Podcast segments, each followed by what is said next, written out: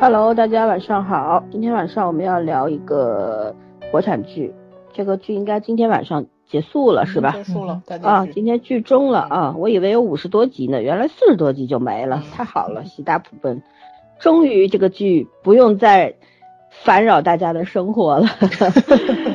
然后今天是一九年的三月，哎，今天几号来着？二十五日，二十五号啊，嗯上的九点二十五分。嗯，我们要聊的是都挺好。那么都挺好这个剧啊，确实在它播放期间一个多月啊，在网上几乎是掀掀起了一阵洪流洪流吧，我觉得是。大家的目光，包括我们群里边，几乎每天也都在讨论。尽管吐槽的 比赞美的多，可是我觉得话题性确实也是做的很成功吧。对，嗯，正是因为。这个剧啊，它的制作团队过度的注重话题性，由话题性引发收视套路啊，对这种套路让我们非常的不爽。我甚至觉得我们在之前前两期节目说说这个团队的编剧是不是咪蒙团队的呀？其实这是一种调侃哈。嗯。为什么说他们像咪蒙团队的？因为手法如出一辙吧。对。都是。制定了套路，然后先定了这个论点，拼命的把所有的元素集大成，然后放在一个人的身上和放在一个家庭的身上，制造了巨大的话题啊！跟咪蒙曾经写过的那篇《致见人》不是有异曲同工之妙吗？没错，核心都是没什么差别。对，当大家。过神来的时候，这个剧 结束了，他们该挣的也挣着了，是吧？对，啊，所以上当的永远都是观众。那么我们今天并不是要来说吐槽这个剧的，吐不吐的，这么这么多天也吐完了，也没什么必要像祥林嫂那样反复反复的说。我们今天其实要来聊聊这个剧之中他谈论到的一些元素，比方说原生家庭。那么原生家庭不是发生。不是仅仅发生在电视剧中的，它发生在每一个人的生命中。我们需要搞清楚原生家庭是什么，它不是一个贬义词，对吧？嗯嗯，对于我们来说，由我们的父母、兄弟姐妹和我们构成的家庭叫原生家庭，而你自己成了家立了，成了家有了孩子，那叫再生家庭。一定要搞清楚这个概念啊！我看到网上有很多人说原生家庭。得感一说起一说起这四个字的时候，就立马就气愤的不行。有什么好气愤的呀？难不成你是地里边蹦出来的吗？对不对？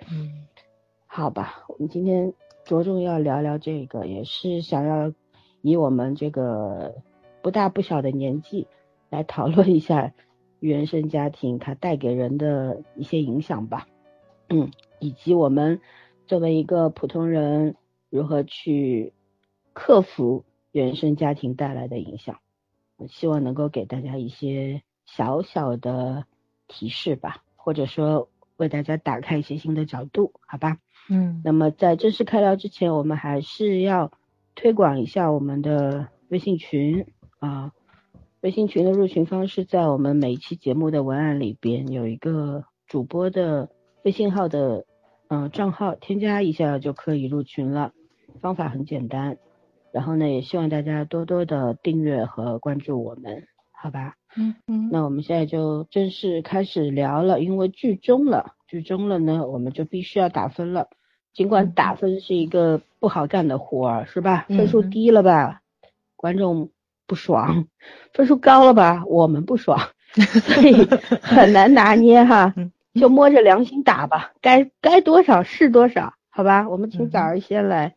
呃，我给六分，然后所有的六分都是给演员的。我觉得这部剧里面最好的就是演员，几乎可以说是所有的演员都是出色、精彩、本分的完成了自己的工作，没有一个拖后腿的，这是特别难的一件事情。还有呢，就是什么呢？就是别管这剧本多瞎，我觉得他们都尽力的去把这个角色演鲜活了。所以我这六分都是给演员的。从演员的角度去看，这是一部非常优秀的剧，演技很精湛。但是其他的，哎，都吐的差不多了，也没什么好说的。后面继续聊吧。对对对，嗯，六分，嗯。今天呢？嗯，五分。我其实老三四分，老三后面给两分，我跟你说。要不是这几个演员，我真就只给三分或者四分了。我实在觉得这几个演员，我看到最后特生气，然后我说真真可惜，就是真是白瞎了这这这群人。但是你说在当前的这个时代里面，他有什么更好的可以选吗？起码我从年初到现在，我没有看到一个可以叫更好的剧本。对，嗯。没有什么特别好的选择，都好多年了，都没有。也许在这锅烂饭里面，他还能演当个好米。对我现在只能是只能是这么评价了。就是这剧前两天我们录的时候，我觉得他起码还能挣一及格分，就他起码是有一半的东西是及格的。然后今天直接夸师，我看了大结局，其实最后这十来集，我觉得瞎扯到了登峰造极的水平不说，就我身边。正常就是审美大概比较一致的人都觉得这片子已经很奇葩了。前半程就割裂感特别重，前半程把这个矛盾制造这么的大，然后后半程大家都当没事了，就集体失忆了，就觉得啊过去就过去吧，这也太好说话了一点。然后另外就是今天晚上这结局让我更恶心，就是这编剧吧一边想往里加自己的理解。一边呢又害怕观众说他们，我我是这样觉得，我觉得怕现在因为观众现在也确实比较厉害，又怕看过小说的观众点他们，然后呢又给自己留条后路。哇，今天在苏大强这个人身上真是给自己留足了后路啊！我已经不想看到最后一集他们到底是怎么想的。总而言之呢，我只能说倪大红老师很好的演了一个精神分裂的角色，然后 而且是装精神分裂。到最后，他那阿兹海默症，他演的真的挺像的。但是如果不是这个病确实有这些症状的话，我真的觉得他装也能装成这样。嗯，无论从呃那个角色的演技上，还是从这个呃这个这个演员的演技上，他都可以胜任这个角色。嗯，所以五分我实在是，我实在是觉得，对，五分都是给演员的。然后服化道也都可以，然后就跟剧本没什么关系。啊，我确实是要打四分的，并不是因为排序哈倒数，不是这原因，是一早就想好了四分。其实曾经我在我们三群国剧群里边说，我说因为那时候大概看了十多集吧，那时候苏明成还没有打苏明玉的时候，是吧？我说这个拍片子拍的还是挺克制的，对，虽然它放大了一些元素，但是还是拍的比较克制，我甚至可以给八分。但为什么到剧结束？腰斩了一半呢，那就是因为啊，我先说优点吧，仅有的优点哈，除了你们说的演员的演技，呃，演技确实都非常的牛叉。然后呢，我想从观众的这个反应当中谈一个进化的过程吧。一开始这个剧刚刚开始的时候，很多人是忙着站队发泄情绪，对吧？谁好谁不好。或者说对照这个剧中的种种的事件，然后说说，哎，自己家有这个类似的人，自己家遇上过类似的事，是吧？然后之后呢，开始有一部分人开始讨论这个剧的逻辑问题了，就是它合理吗？起承转起承转合合理吗？内在逻辑合理吗？对吧？然后接着呢，就有人开始想要去反思了。从剧中，然后延伸到自己的生活当中去反思一下，自己在其这其中做到了哪些，没做到哪些，自己有哪些责任，父母又有哪些问题，是吧？嗯哼。但是大多数人的脚步就停在了反思这个过程当中，但是我觉得还有一些人在做，在寻找解决的办法。其实从心理学角度来讲，原生家庭对一个人一生的造成的影响啊是没有办法。完全治愈的，但是我们通过等一下我们会讲怎么样去克服，怎么样去治愈，然后不说治愈吧，怎么样去治疗，然后能够达到一个什么样的状态，好吧？所以说我觉得观众们给出了这样的一个 进化的过程的话，也算是这个片子带来的一个益处吧，至少这也算是在国内第一次。呃，非常严肃的提出了关于原生家庭对人造成的负面影响这样一个大课题，对吧？呃，那如果讲缺点的话，那扣掉的六分都是缺点。所以说，我觉得也没有必要一一展开，因为我们在上一期节目当中基本上都说到了。所以我们接着就要聊一下原生家庭了。我觉得，嗯，在讲原生家庭之前，必须要说明一个观点哈，其实是一个真理，就是人是环境的产物。原生家庭里边每天的你的耳濡目染啊，就是能够把一个先天还不错的孩子生吞活剥。然后相反，如果说这个原生家庭他很优秀，父母心理很健康，然后三观很正，那么他们也会把一个普通的孩子培养成一个心理健康并且乐观的人，对吧？那孩子将未来要面对的一切的生活。那就走上了完全不同的道路。嗯，对。然后呢，关于这个剧中的原生家庭，我们先来聊聊吧。我觉得这个剧啊，故意的、刻意的放大了原生家庭对人的危害，并且没有给出解决办法。嗯，对。但是在这个剧中，他其实是呃非常浮皮潦草的去讲了。人在成年之后如何去克服原生家庭带来的危害，对吧？嗯。但是讲的不到位。你比方说苏明玉，原生家庭留在他身上的影子非常非常的重啊。他在那个对把他爸给骂到晕过去送医院之后，他说他非常的害怕，因为他最他变成了他最讨厌的人。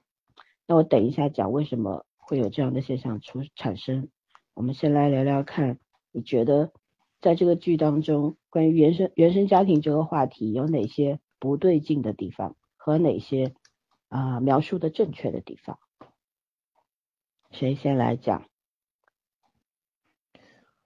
嗯，都沉默，很难吗？这个题无从无从讲起，太很难，就是他自己的反操作太神奇了。对，而且。就是咱们上一期去聊节目的时候，老森你不也说了吗？就是苏母的这个做法，其实就是也并不是一个怎么说呢，就是那种特正常的，就是一个演绎方式。嗯，如果说母亲对孩子有恨的话，他应该三个孩子是一视同仁的，但是他不可能对三个孩子是完全三种不同的态度，因为他对苏明哲跟苏明成的态度也是不一样的。所以他这个一个可能是影片呈现的这个角度问题，还有一个可能就是怎么说呢？就是那个编剧他没有过多的展开这个前面的这就这种剧情线，所以呢，就给我的感觉就是这个苏母就是对三个孩子培养方法都是不一样的，就爱也是不一样的，然后那那种爱的伤害也也是不一样的，这这不太可能。对，嗯，就是你重男轻女那个方式也是很扭曲的，这个可能在咱普通家庭里面也不会展现的，就是这么的，怎么说呢？就是残酷，甚至是扭曲，这种爱啊，还真挺少见的。对，嗯嗯嗯，根据早儿说的这个，其实有三个关键词嘛，嗯，就是以，比方说父母对孩子，就是构成一个家庭不和谐的因素和和谐的因素其实是一样的。三个关键词是什么呢？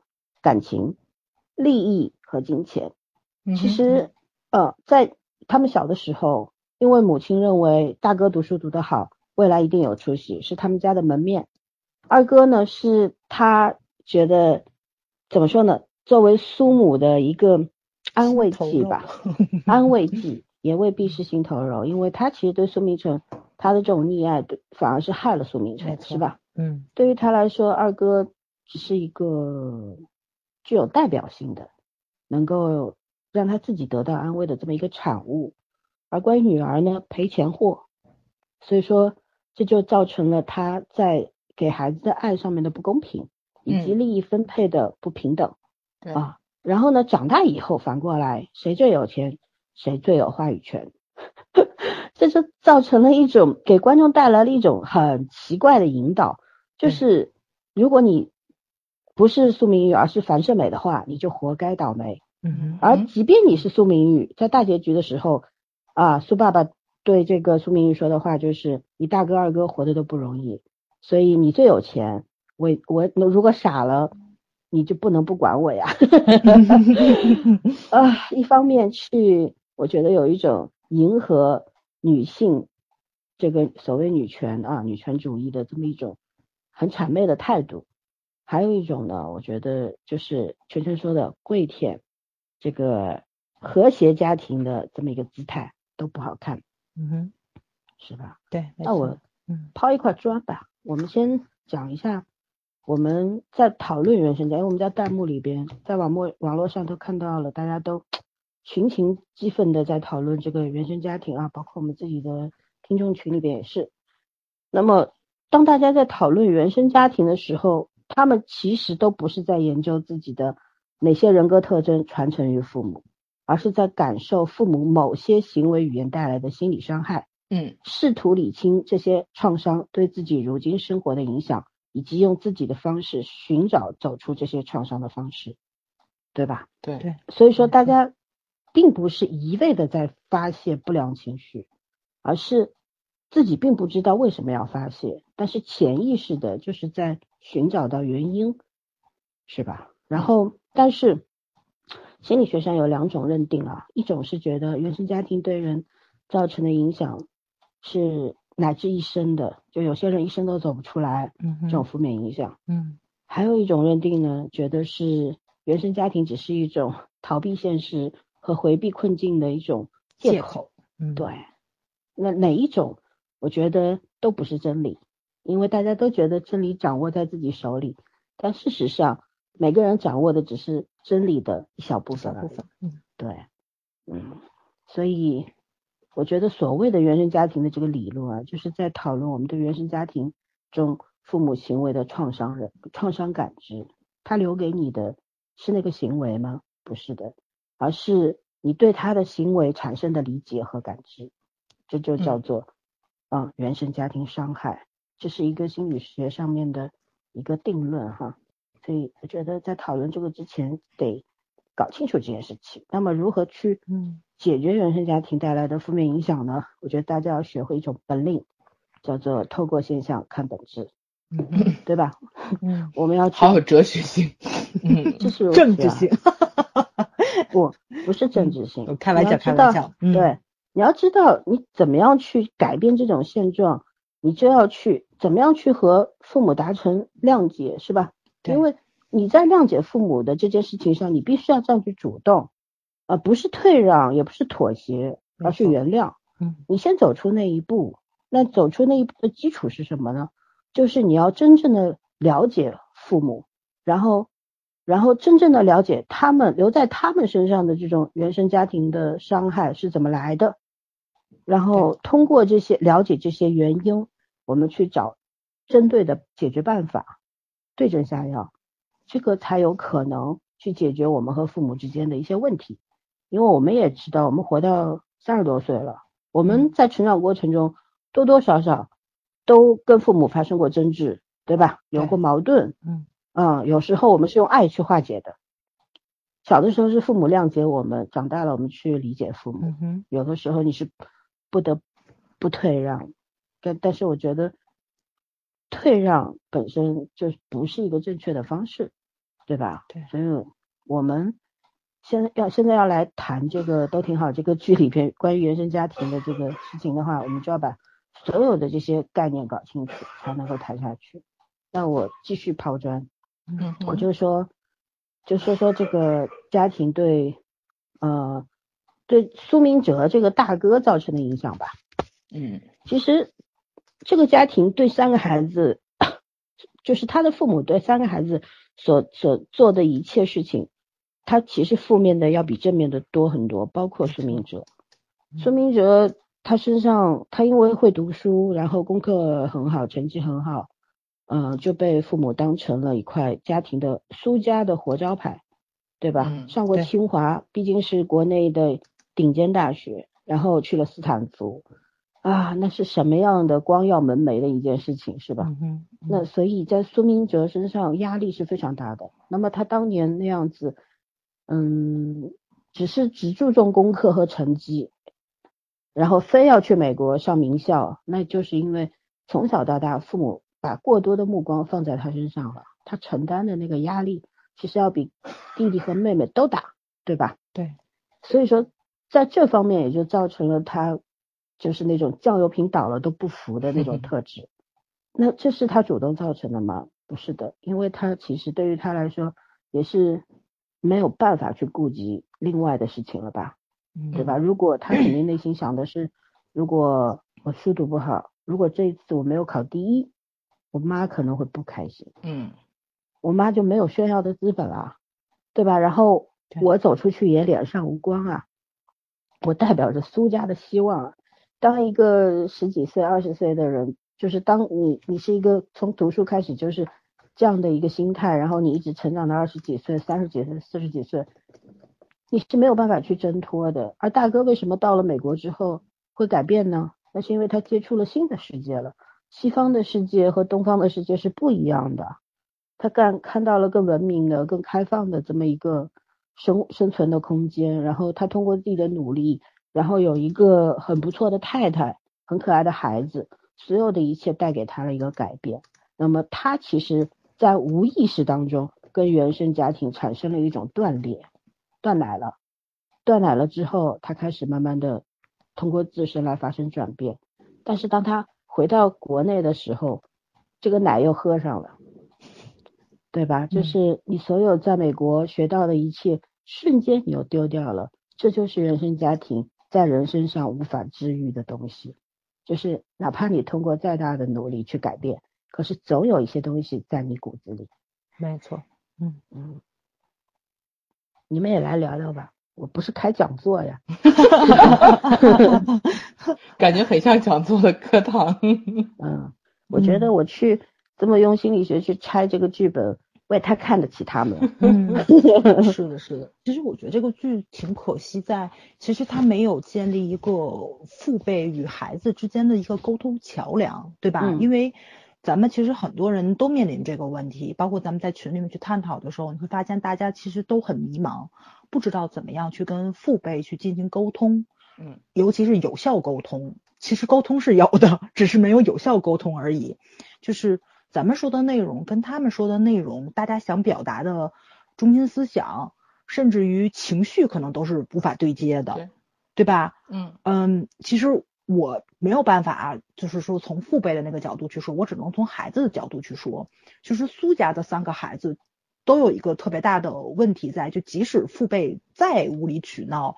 然后你再没有办法去跟他沟通，很多东西是他们自己身上的一个认知上，或者说是沟通技巧上有问题。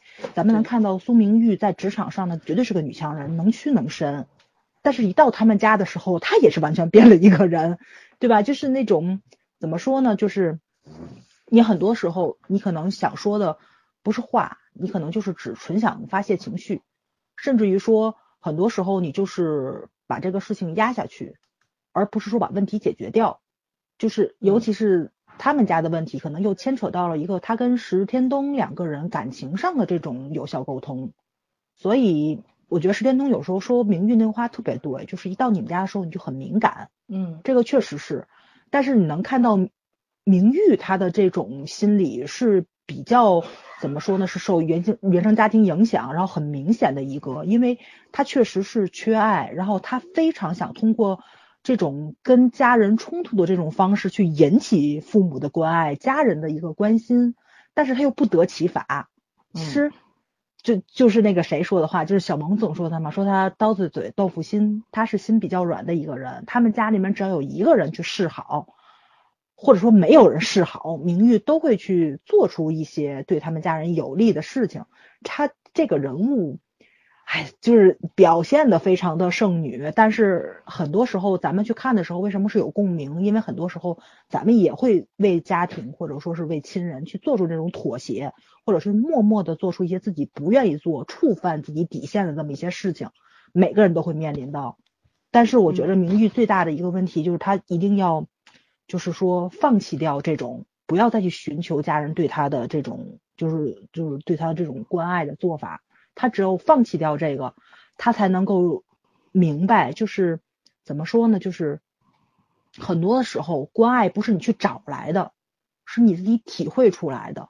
就包括镜头，就最后几集嘛，确实是咱们能看到有大和解的迹象。但是明玉也是在某一些就是回放或者说回想家里面的事情的时候，他是有迹可循，能看到家人多少对他是有关心的。然后兄妹三人也有非常融洽相处的时候，虽然镜头很少。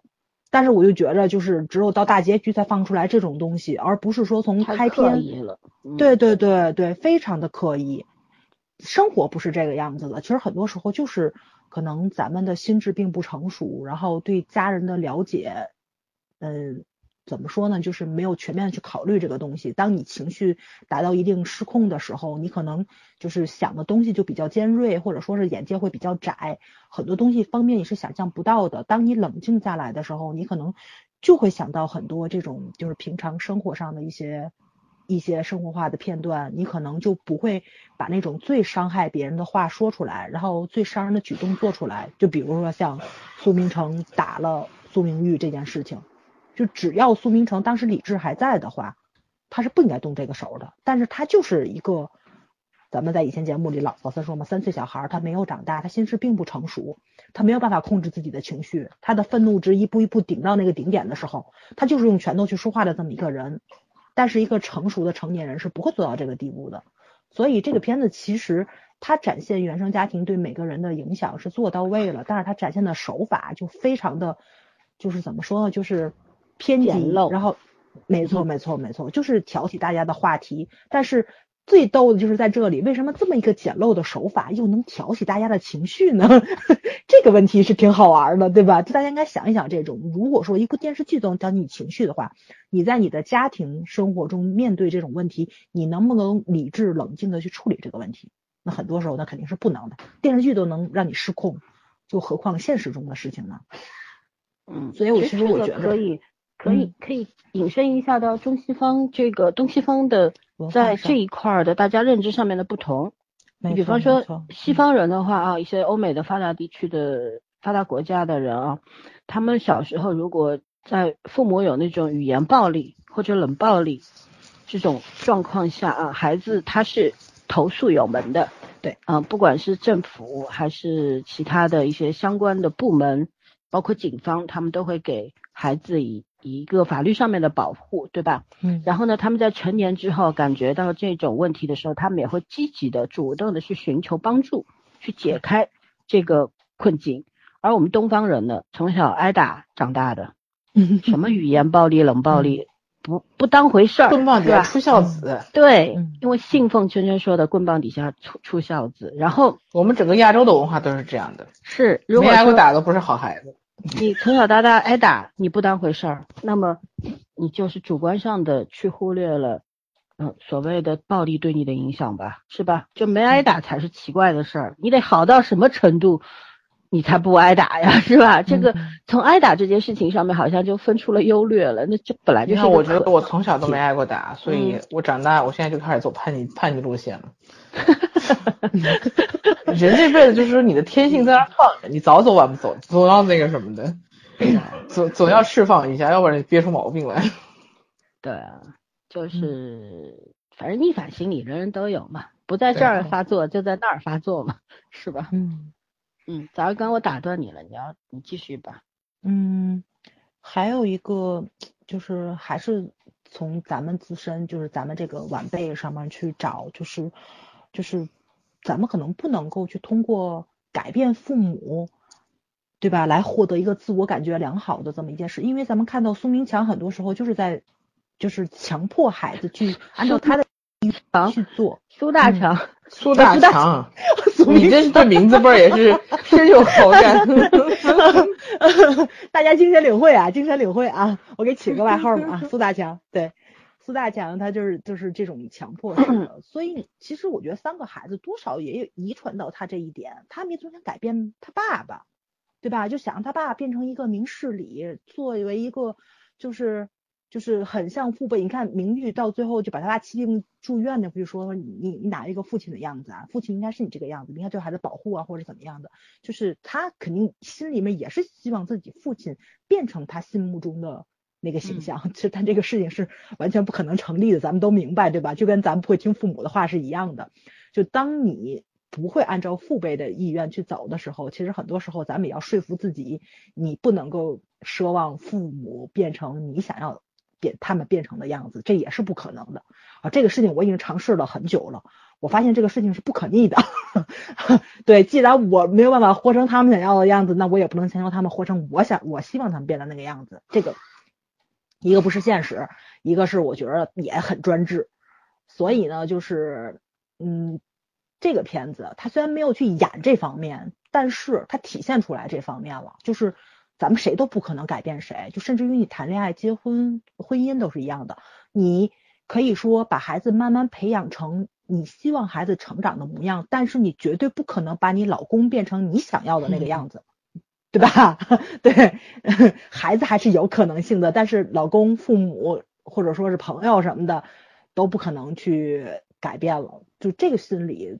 多少咱们可能也是要去摒除掉的这个东西，嗯，还有就是，如果说你非要强制或者说渴望把你喜欢的人或者喜欢你的人变成你需要的那种人，那本来就是一种非常病态的心理吧？没错，没错，太贪婪了，因为你不尊重大家都是独立的个体这个事实，对吧？包括对父母的这种要求。你如果很排斥父母对你的这种塑造，是吧？对你的各种高压的要求，那么在你长大之后，然后你去要求父母变成你想要的那个样子，那种懂事儿的父母，你不觉得也是一种另一种强人所难吗？没错，没错，对，嗯，就是以上两点，如果说大家多少能做到的话，其实我觉得很多时候你在跟父母沟通的过程中，就不会产生特别激烈的这种情绪反应了。因为你没有抱希望，或者说是你可能能够比较冷静的去看待你们之间的关系，跟你们之间的情感链接，可能相对来说你就不会产生特别大的情绪波动了。因为确实很多时候不能进行有效沟通，都是因为双方的情绪到了一个不能进行有效沟通的那个程度。对吧？就大家可能很多时候都是为了发泄，而大多数时间是不存在有效沟通，大多数时间都是无效沟通。没错，没错。但是很多时候那种无效沟通的话语，其实就是为了缓解你们的一个情绪，因为你情感上产生了共鸣，可能多多少少说的那个话，那个人就能够接受进去。就为什么说咱们就是销售之后还要有一个客服呢？很多原因也是因为客服其实也是先安抚客户的情绪之后，你才能去解决问题，对吧？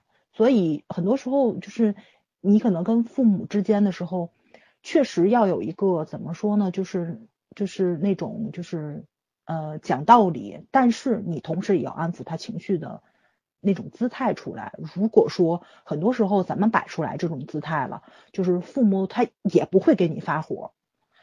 虽然我承认这个世界上是有完全不爱孩子的父母，但是无缘无故跟你发火的人。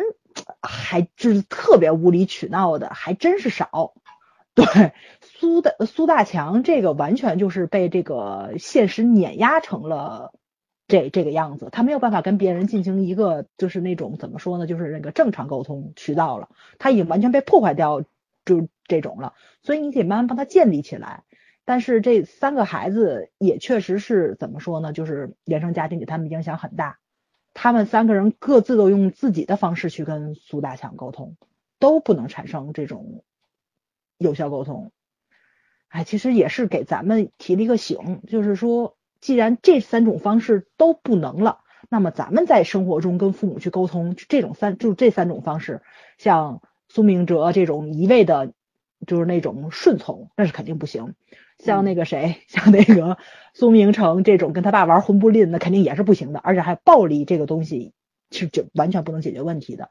然后像明玉这种拿钱解决，甚至于说对他爸爸这种言语上的攻击，咱们也发现也是行不通的。那咱们就只能用其他的方式再去尝试跟自己的父辈进行沟通。啊，说了半天都是沟通俩字，说的我好累啊，跟绕口令一样。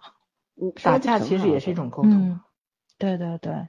对，其其实是的，对对对，打一顿解决不了，打两打两顿，对，多打几顿，就打大家都没劲儿，可以好，可以坐下来说了，就是再说，没错，总比互相都这种方式不好，暴力的方式是不好，我是这样觉得的，嗯，暴力的方式不提倡，但是每家情况不一样。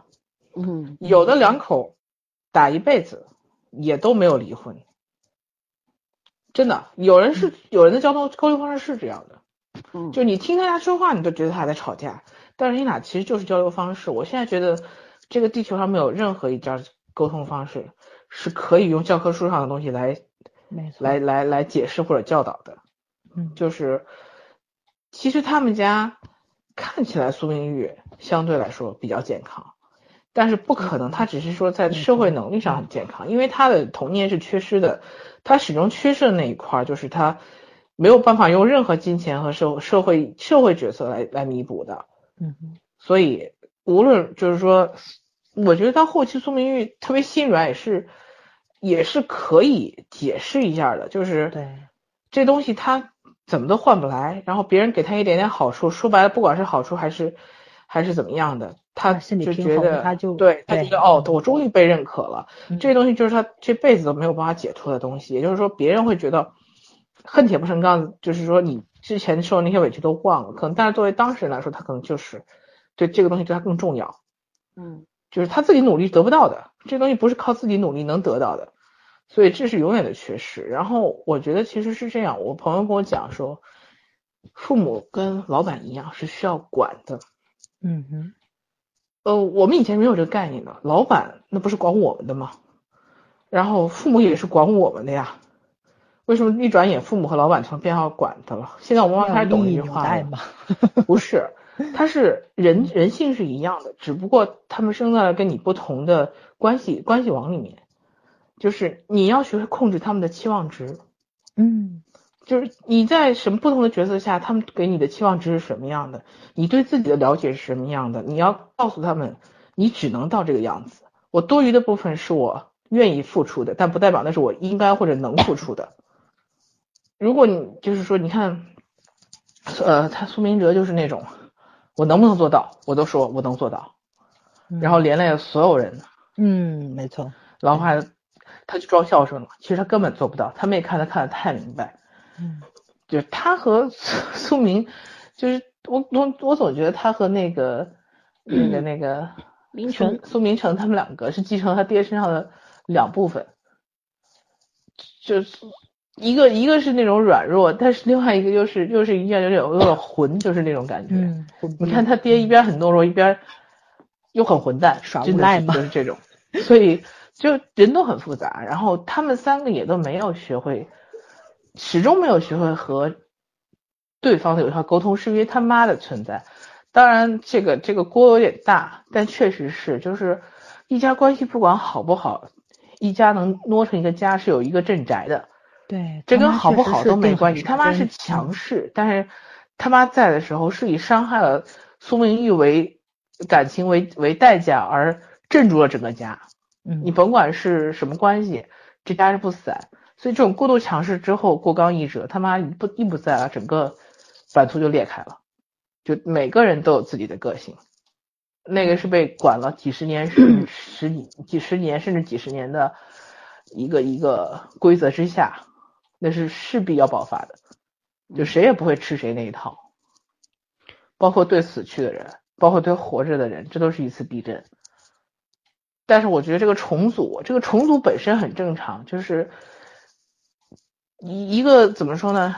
一段关系结束之后，我要重新再建立一段关系或者恢复一段关系，我总要找另外一条路去走，因为原路已经断掉了，走不通的。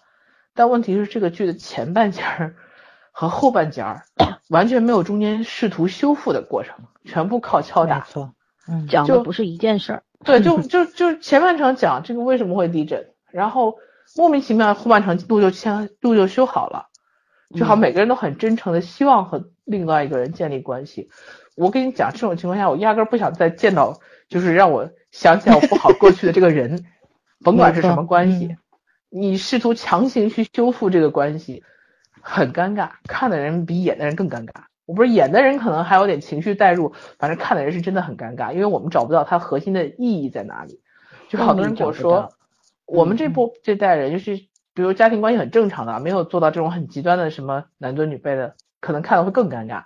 可能有一些这种很多人说有共鸣的人，我看了，都是说上一代人，甚至是这一代家里面依然很重男轻女的人，他们在这个剧里能找到女家庭更多。能找对能找到共鸣的东西，能找到共情的那种情感伤害，说白了是，嗯，其实 就是重男轻女，你也没有啊？我们家就是我妈这边，我跟你们说过吧，就是那种感情非常好，只有我老舅一个男孩儿，也重男轻女，但是他们感情特别好。呃，我跟你讲，嗯，所以有很多有很多种规则，就是如果你们家每一个嗯人都接受这件事儿，而就大家感，而又不像就是比如说你外婆做的没有那么过分，嗯，所以可能还是能融合，就是每个人都有个尺度，那个时候和光同尘，大家过得差不太多，其实也也无所谓，大差不差。但是苏明玉他妈就强行把苏明玉身上所有的好的地方都给了他二哥和大哥。这个东西人家肯定是不能接受的，正常人都不所能接受以我说嘛，他这就是展现的这个太极端了，他这个是。呃，嗯而且另外还有一部分人，就是我们上一辈人，我们妈妈那一辈人，很嗯多觉得这片子能看，是因为他们在他身上看到他们折射的那一辈儿的没很多内容，嗯是我们是我们没有成家立业，不是没有成家的人感受不到的，真的，就是我不同时代背景的人对我们是感受不到那个东西的，嗯因为嗯我没有婆婆。你不管那承不承认，你没有婆婆，你没有嗯婆婆，你是不会感受到那种对。听跟你跟你感受是完全不一样的。，而且嗯你现在就算找找一个独生子女，你也没有被对比的感觉，嗯你就很难去找在他那个时代中非常非常明显的。而且如果你你的家庭又是比较就是说好强的，你的妈妈是，或者是你觉得你是比较好强的，你就会有这种很明显的感觉。那我之所以没有什么感觉，是我比我被保护的比较好，但是现在有时候我妈会给我吐槽这些事情的时候，哦，可能当年是那个样子，但是我也没什么感觉，因为我太小了，感受不到。嗯。但对他们来说，那个伤害就是伤害，而且他们还是被比较的伤害，还没有直接像剧里面这种母女之间的伤害，就这个就更夸张一点。但是这个剧到最后就是扯淡扯在最后的一点，实在是太过于为了追求这个家和万事兴，搞出了搞成了一副所有人都必须原谅对方的一个一个故事。嗯啊，你病了，我就没办法跟你计较了。那我就说，如果现实生活里面你病了，好，我有钱，我给我爸找一个好医院，对吧？嗯我也可以不照顾他，我没办法面对他，我找一个好护工给他出点钱，你能说我不孝顺吗？对，因为他是怎么对待我的呢？我那时候小时候，我也没有什么反击能力的时候，他也没有想过他是我爸这件事儿。所以我觉得这个片子到最后就是前面几十集还还算一般恶心，到后面就真的太恶心了。就就第一，我就说上一就把所有的事情扔给上一句上一集说，呃苏大强的那个立遗嘱的台词中间那句话给我恶心到了，就是说我不能选你们妈，然后偏心，对不能不能偏心。哎呦，这句话给我恶心的简直是。淹死了都快。对啊，我说这人都死了，这锅还一锅扣成这样，然后然后编剧又给自己找补，我我没看小说，我觉得是编剧给自己找补，我不知道小说里面有没有立遗嘱这一段。嗯然后他他那个明成就说你不能这么说我妈，我妈人都死了。就是我总觉得这编剧他记得在哪儿，你知道吗？嗯他上面一边给弄得很激烈，下面生怕别人骂他，又给他找补找回来，就是又又想，对吧？嗯就是就是你你有本事别怂啊！我就觉得特别可笑。包括今天晚上最后一集，说苏大强这头都该那个什么了，这头都该痴呆了都痴呆了。嗯那就跟女儿说，他女儿说你不把钱给我了，你在开玩笑吗？嗯他说我是把钱给明成让让你保管。他说因为你现在过得最好，你大哥有家怎么怎么地，你二哥要出去立事业，我看了一圈，就你现在过得最好，然后所以我都指望你了。这话说的我多恶心呢，你知道吗？对，所有的家庭都是这样子，最有出息的那个孩子有责任拉不起八人，那对啊，就是对吧这然后是特别恶心的一件事情我给别人嗯钱，我搁到你这儿，然后你还把这个当成台词儿，你苏大强到底是真傻还是装傻，我都不知道。嗯要没有大夫出那证明，真不好说。就是我总觉得这编剧一边在在在立人设，一边还在给自个儿找补，就生怕别人说，哎呀，这这角色不真实，或者这角色怎么怎么着的，他还能给自己留留留一后路，这个特别恶心。这这个不是演员演的恶心，这是这是编剧的这种，我说他良苦用心，都算是都算是这是恭维他。就是正午最近就这几年出的几部剧啊，包括安奈的这个什么《欢乐颂》啊，是一个典型。欢乐颂是整个崩人设，是这个是编剧本儿。我觉得他们整个就是立身不正，目的不纯。嗯哼，他们要找一堆人给洗白，拼了命在洗啊。是最近好多影评的那个公众号都出软文了，而且关键又说。什么就地 取材啊，实地，呃，这这就是他们经经常说的那个浮浮化道啊，这都不说了。然后还有专心打磨多少多长时间来着？我心想说，打磨这么长时间写出这么烂一剧本，脑子有问题吧？嗯，你还不如不强调这个呢。就是怀胎三年生出这么个玩意儿。对啊，嗯我说你随便写写写成这么烂吧，我还能原谅你。你这一堆专业人士搞出一这么烂的剧本来，连个基本的三观都站不住，也不知道是怎么长大的。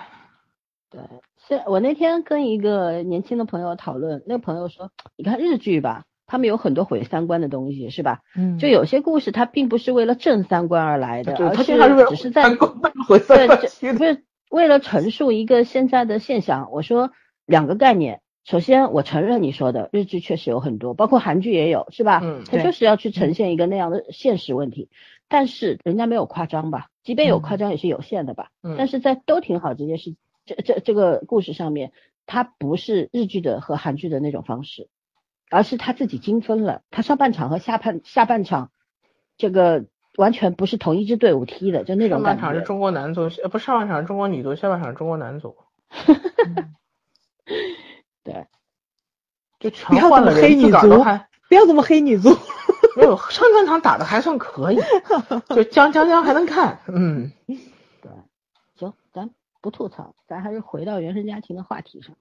圈圈说的特别好，还有什么要继续往下说的吗？我其实觉得你你这事儿吧，原生家庭确实是一个问题，就是是个不可回避的问题。但是问题是，呃，如果你真的相信三岁看到老，那你这辈子活着还有什么意义呢？没错，你就你就生出来就定样了，你就这一辈子就就俩字认命了。那你活一年和活十年、活一百年，其实都一样，对你来说。其实我觉得他真的应该多拍一拍名誉是怎么成长为现在这个样子的。但是他这个视角是完全没有的。其实我觉得这个真的是可能对社会上很多孩子是有很大的一个意义在的。就是你如果说没有一个被父母感情滋润的童年，对吧？你又想得到关爱，就是这种情感层面的这种与其他人或者说与社会上的这种陌生人，然后你怎么融入这个社会，这是一个特别特别 怎么就是说很重要的这么一件事情。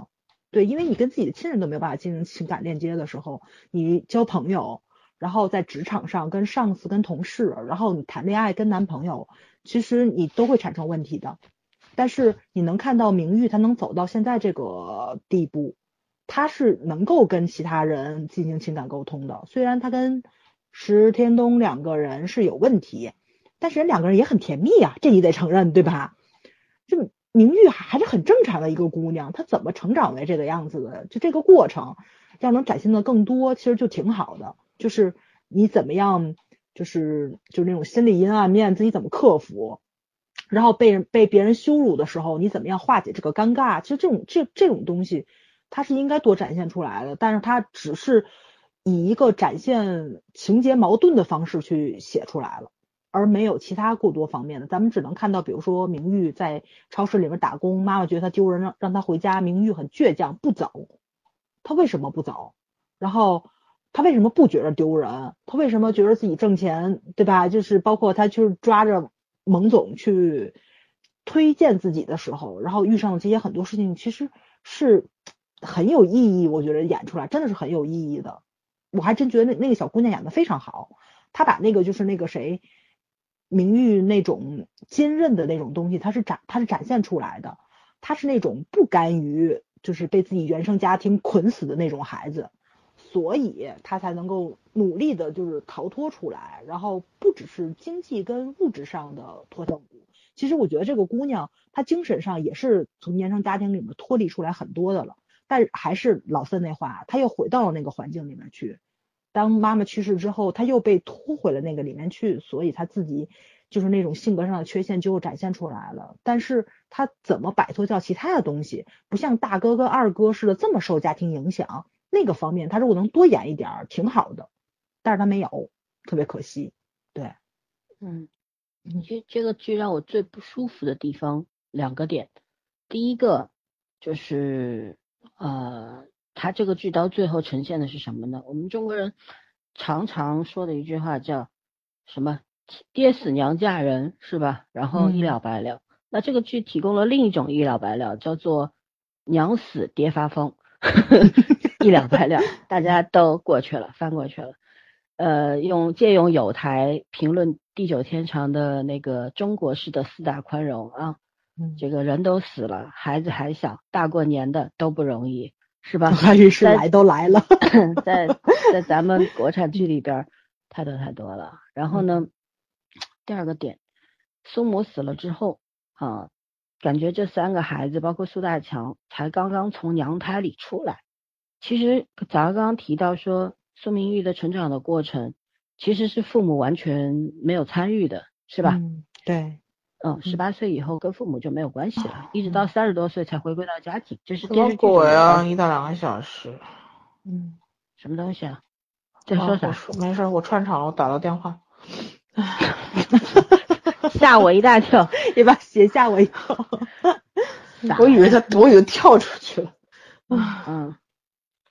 对，然后我觉得，如果一个剧、一个故事从哪里开始说很重要，对吧？嗯，你一个剧你要去解决问题的话，从哪里开始摆出问题、解决问题，这个才是你要讲原生家庭这种话题比较正确的打开方式。没错，而这个故事它是凌乱的，因为编剧他不知道从哪里开始是可以去解决问题的。所以他没有解决的办法，嗯，然后还有一个点就是正午阳光，我记得我们零六年之后，零六年之前有非常多的优秀作品，各种呃类型的是吧都有，但是零六年之后好作品，包括像那种历史证据什么都基本上退出舞台，啊，很少很少有优秀的作品出现，然后呢，呃，就出现了一大批的婆媳剧。霸屏啊，简直！对你，你换台的话，你这个台在演张家，那个台在演王家，总之都是婆媳伦理，是吧？就逃不出这个圈去了。后来呢，就前两年开始啊，资本上台了，然后大家开始呃有这个小小花流量了，是吧？开始国偶了，国国咱们中国的国产偶像剧了。呃，从这个堂主的鱼塘开始哈，滴滴答答的一一大片到现在，然后。正午阳光干了一件什么事儿呢？从《欢乐颂》开始，他又把大家的视线调回到了家庭伦理了，就又走回去了，你知道吗？嗯，这这是让我从《欢乐颂》开始我就难以下咽的一种情绪。就为什么你要带我们走回头路？然后不是说不能谈家庭伦理，不能谈关于人的生存的方式和成长的过程，不是不能谈，你怎么去谈才是重点吧？没错，对吧？如果你要做的事情跟原先就是前前几年上一个阶段的方式是一模一样的，那你存在的意义又是什么呢？是吧？你到底要干什么呢？所以我我很讨厌正午阳光这个公司，很多人都在说正午阳光是国产剧的良心，不好意思，我觉得山影才是，毕竟他们拍过《战长沙》《北平无战事》这种好片子，《闯关东》是吧？没错。而关于正午阳光，大家去捋一捋，除了《琅琊榜》还可以吧，后面有拍过什么特别好的片子吗？没有吧？对，三方都有问题。对对，不是说一定要传传传达这种正正三观，你也可以反三观呀。问题是你故事怎么讲很重要吧？对吧？好，吐槽完，我们来把原生家庭在心理学上面的一些一些概念我科普一下吧，因为我觉得很多的人可能知道原生家庭四个字儿，但是什么是原生家庭，包括。他是怎么一回事儿？包括像苏明玉为什么会朝朝他爸吼，然后他悔恨的不得了。我把这个现象解释一下吧。就是，呃，我们有的时候越是要脱离父母带来的那种影响，你越是会陷入泥潭当中。有没有觉得这是有亲身体会的吧？嗯哼，对吧？然后我们就会在这个过程当中发现啊，你越是着急，越是生气，越是焦虑的时候呢，你你。那那些样子啊，包括你做就做了这些行为之后，你苛责自己的那个样子啊，其实就是你最不想成为的人，就是你的爹妈，对吧？然后在相安无事的时候呢，我们是可以很刻意的朝着和父母良性发发展的那个，就是良性相处的那个方向去的，也可以朝着跟父母完全相反的方向去的，这是一种自我要求。这是在你相安无事的时候，就是在你心态是平和的状态下，这也就是你说的苏明玉和石天东相处的时候也挺甜蜜的呀，他在职场上也是很不错的呀，是吧？他跟别人相处都挺好的呀，对，嗯，这个是在相安无事的时候，他心态好的时候，他的一种刻意的行为，明白吧？然后，但是着急的时候就原就原形毕露，很多人都这样，是吧？然后这种现象的产生是什么呢？就是在人啊，在遭遇伤害的时候，会自动产生的自我保护机制。然后，当我们在很小的时候啊，无法抵抗来自父母的原生家庭之伤害的时候呢，我们只能顺顺从于父母，对吧？我们只能顺顺从，不是妥协。妥协是一种主动行为，顺从是一种被动行为。然后在潜意识里面，虽然我们抗拒，但是我们也吸收了父母的一部分的性格特征、思维模式，然后通过。模仿父母的行为举止来更好的适应父母创造的环境，是不是？就是所谓父母要求你听话，你听话了有糖吃，不听话要挨打，是吧？那大家都是趋利避害的嘛，从小就是人的本能啊，我肯定会选择对我有利的，对吧？然后在心理学上就叫做什么呢？叫心力内投。久而久之呢，我们潜意识当中就开始模仿父母的那些部分，然后逐渐把这些部分。变成了我们自己的性格特征、思维模式的一部分，心理学上叫做仿同。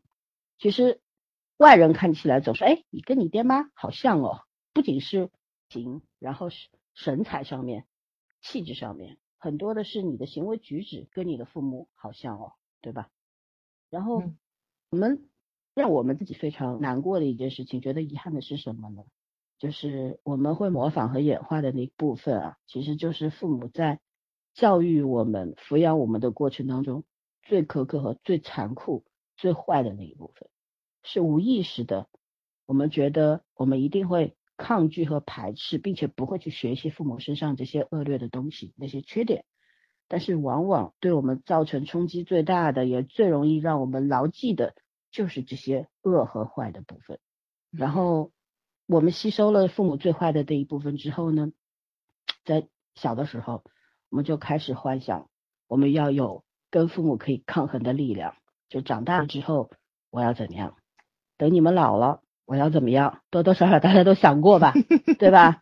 啊，就是这种虚构的力量，可以在你失调的原生家庭当中保护我们的心灵，因为你有所寄托嘛，你有幻想嘛，对吧？嗯，至少就是确保我们在小的时候，在原生家庭当中，能够不管你是煎熬着长大，还是人家长大。反正你就长大了，然后呢，我们就会看到，哈，被父母暴力虐待的小孩子，成年以后往往也会陷入暴力的关系中。我接过的很多案子当中，会家暴的人小时候也是被家暴过的，啊，然后夹在父母的不幸的婚姻当中的小孩，长大之后婚姻往往也不幸，然后夫妻往往也不和睦，因为没有人教会他们什么叫做爱和什么样去。好好的爱一个人的方式，没人教过他。无论你多么渴求你在婚姻当中、你的再生家庭当中得到弥补，但是那种弥补是需要两个人共同努力的。如果对方竭尽所能，而你根本接收不到，你只是一味的索取而没有付出的话，那么这个婚姻怎么可能会幸福呢？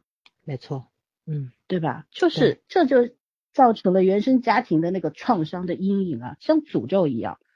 一代又一代，一代又一代，不仅仅是发生在你身上，而是发生在你的孩子、你的孙子、你的重孙身上。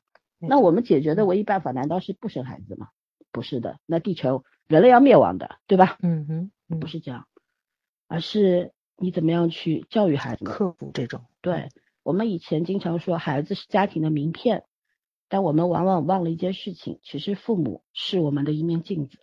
对吧？就是我们小的时候，在跟父母的这个互动当中，你去学习跟别人相处的技巧啊，然后学习你看待自己和世界的态度啊。我们在父母身上学到的，是对你来说一生有用的，还是有害的？这个东西你决定不了。但是我们如何去决定自己以后能够渐渐的与原生家庭这种负面的东西产生一种断裂呢？我觉得很简单，就是你把镜子上蒙的这层灰给擦掉。但是大家所遇到的困难是，你不知道怎么把它擦掉，对吧？所以我们今天 其实方法很简单，我可以很简单的告诉大家，你如果说永远假装看不见，永远是一种拿过去的事情来惩罚自己，然后惩罚你的父母。那你永远都过不掉这个坎儿。对，原生家庭那个创伤是父母的错，对吧？但是如果你永远将这个错放大，然后用来警告他们，吵架的时候或者争论的时候，永远拿出来提出来，那这种伤害它就永远存在。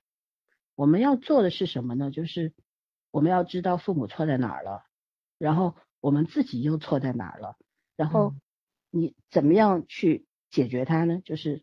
真正的从根本上扭转自己身上的原生家庭带来的阴影，就是去协调自己和父母的关系，尽量的去理解，然后从而去达成谅解，好好的做有效的沟通啊，然后能够在对话当中，在行动当中实现这种摆脱原生家庭阴影的这么一个结果吧。我觉得，呃。不要让这种诅咒无限循环下去，那这才是对你自己、对父母和对你的后代最好的一件事情，是吧？我表述的比较清楚了吧？很清楚。对，因为人就是特别容易沉迷在某种念头当中，或者沉迷在某种情绪当中无法自拔的，嗯，对吧？很少有人在事情发生的时候，喂，老师你好像掉线了，再去苛责别人，就是。都是你的错，我没错。很多人是采取这样的方式的，那这对于改变来说是于事无补的吧？然后，如果如何去鼓起勇气开始面对呢？就是你看清你爹妈，你也看清你自己，呃，真正能够原谅你父母的那一那一刻，我觉得就是真正的饶恕了过去的自己。没错，在一段关系当中，在小的时候，父母是占主导地位的，可是长大之后，我们才是占主导地位的。对。如果当年占主导地位的人做错了，那么后来占主导地位的人，你要用什么样的方式去面对他们呢？难道是报复吗？对吧？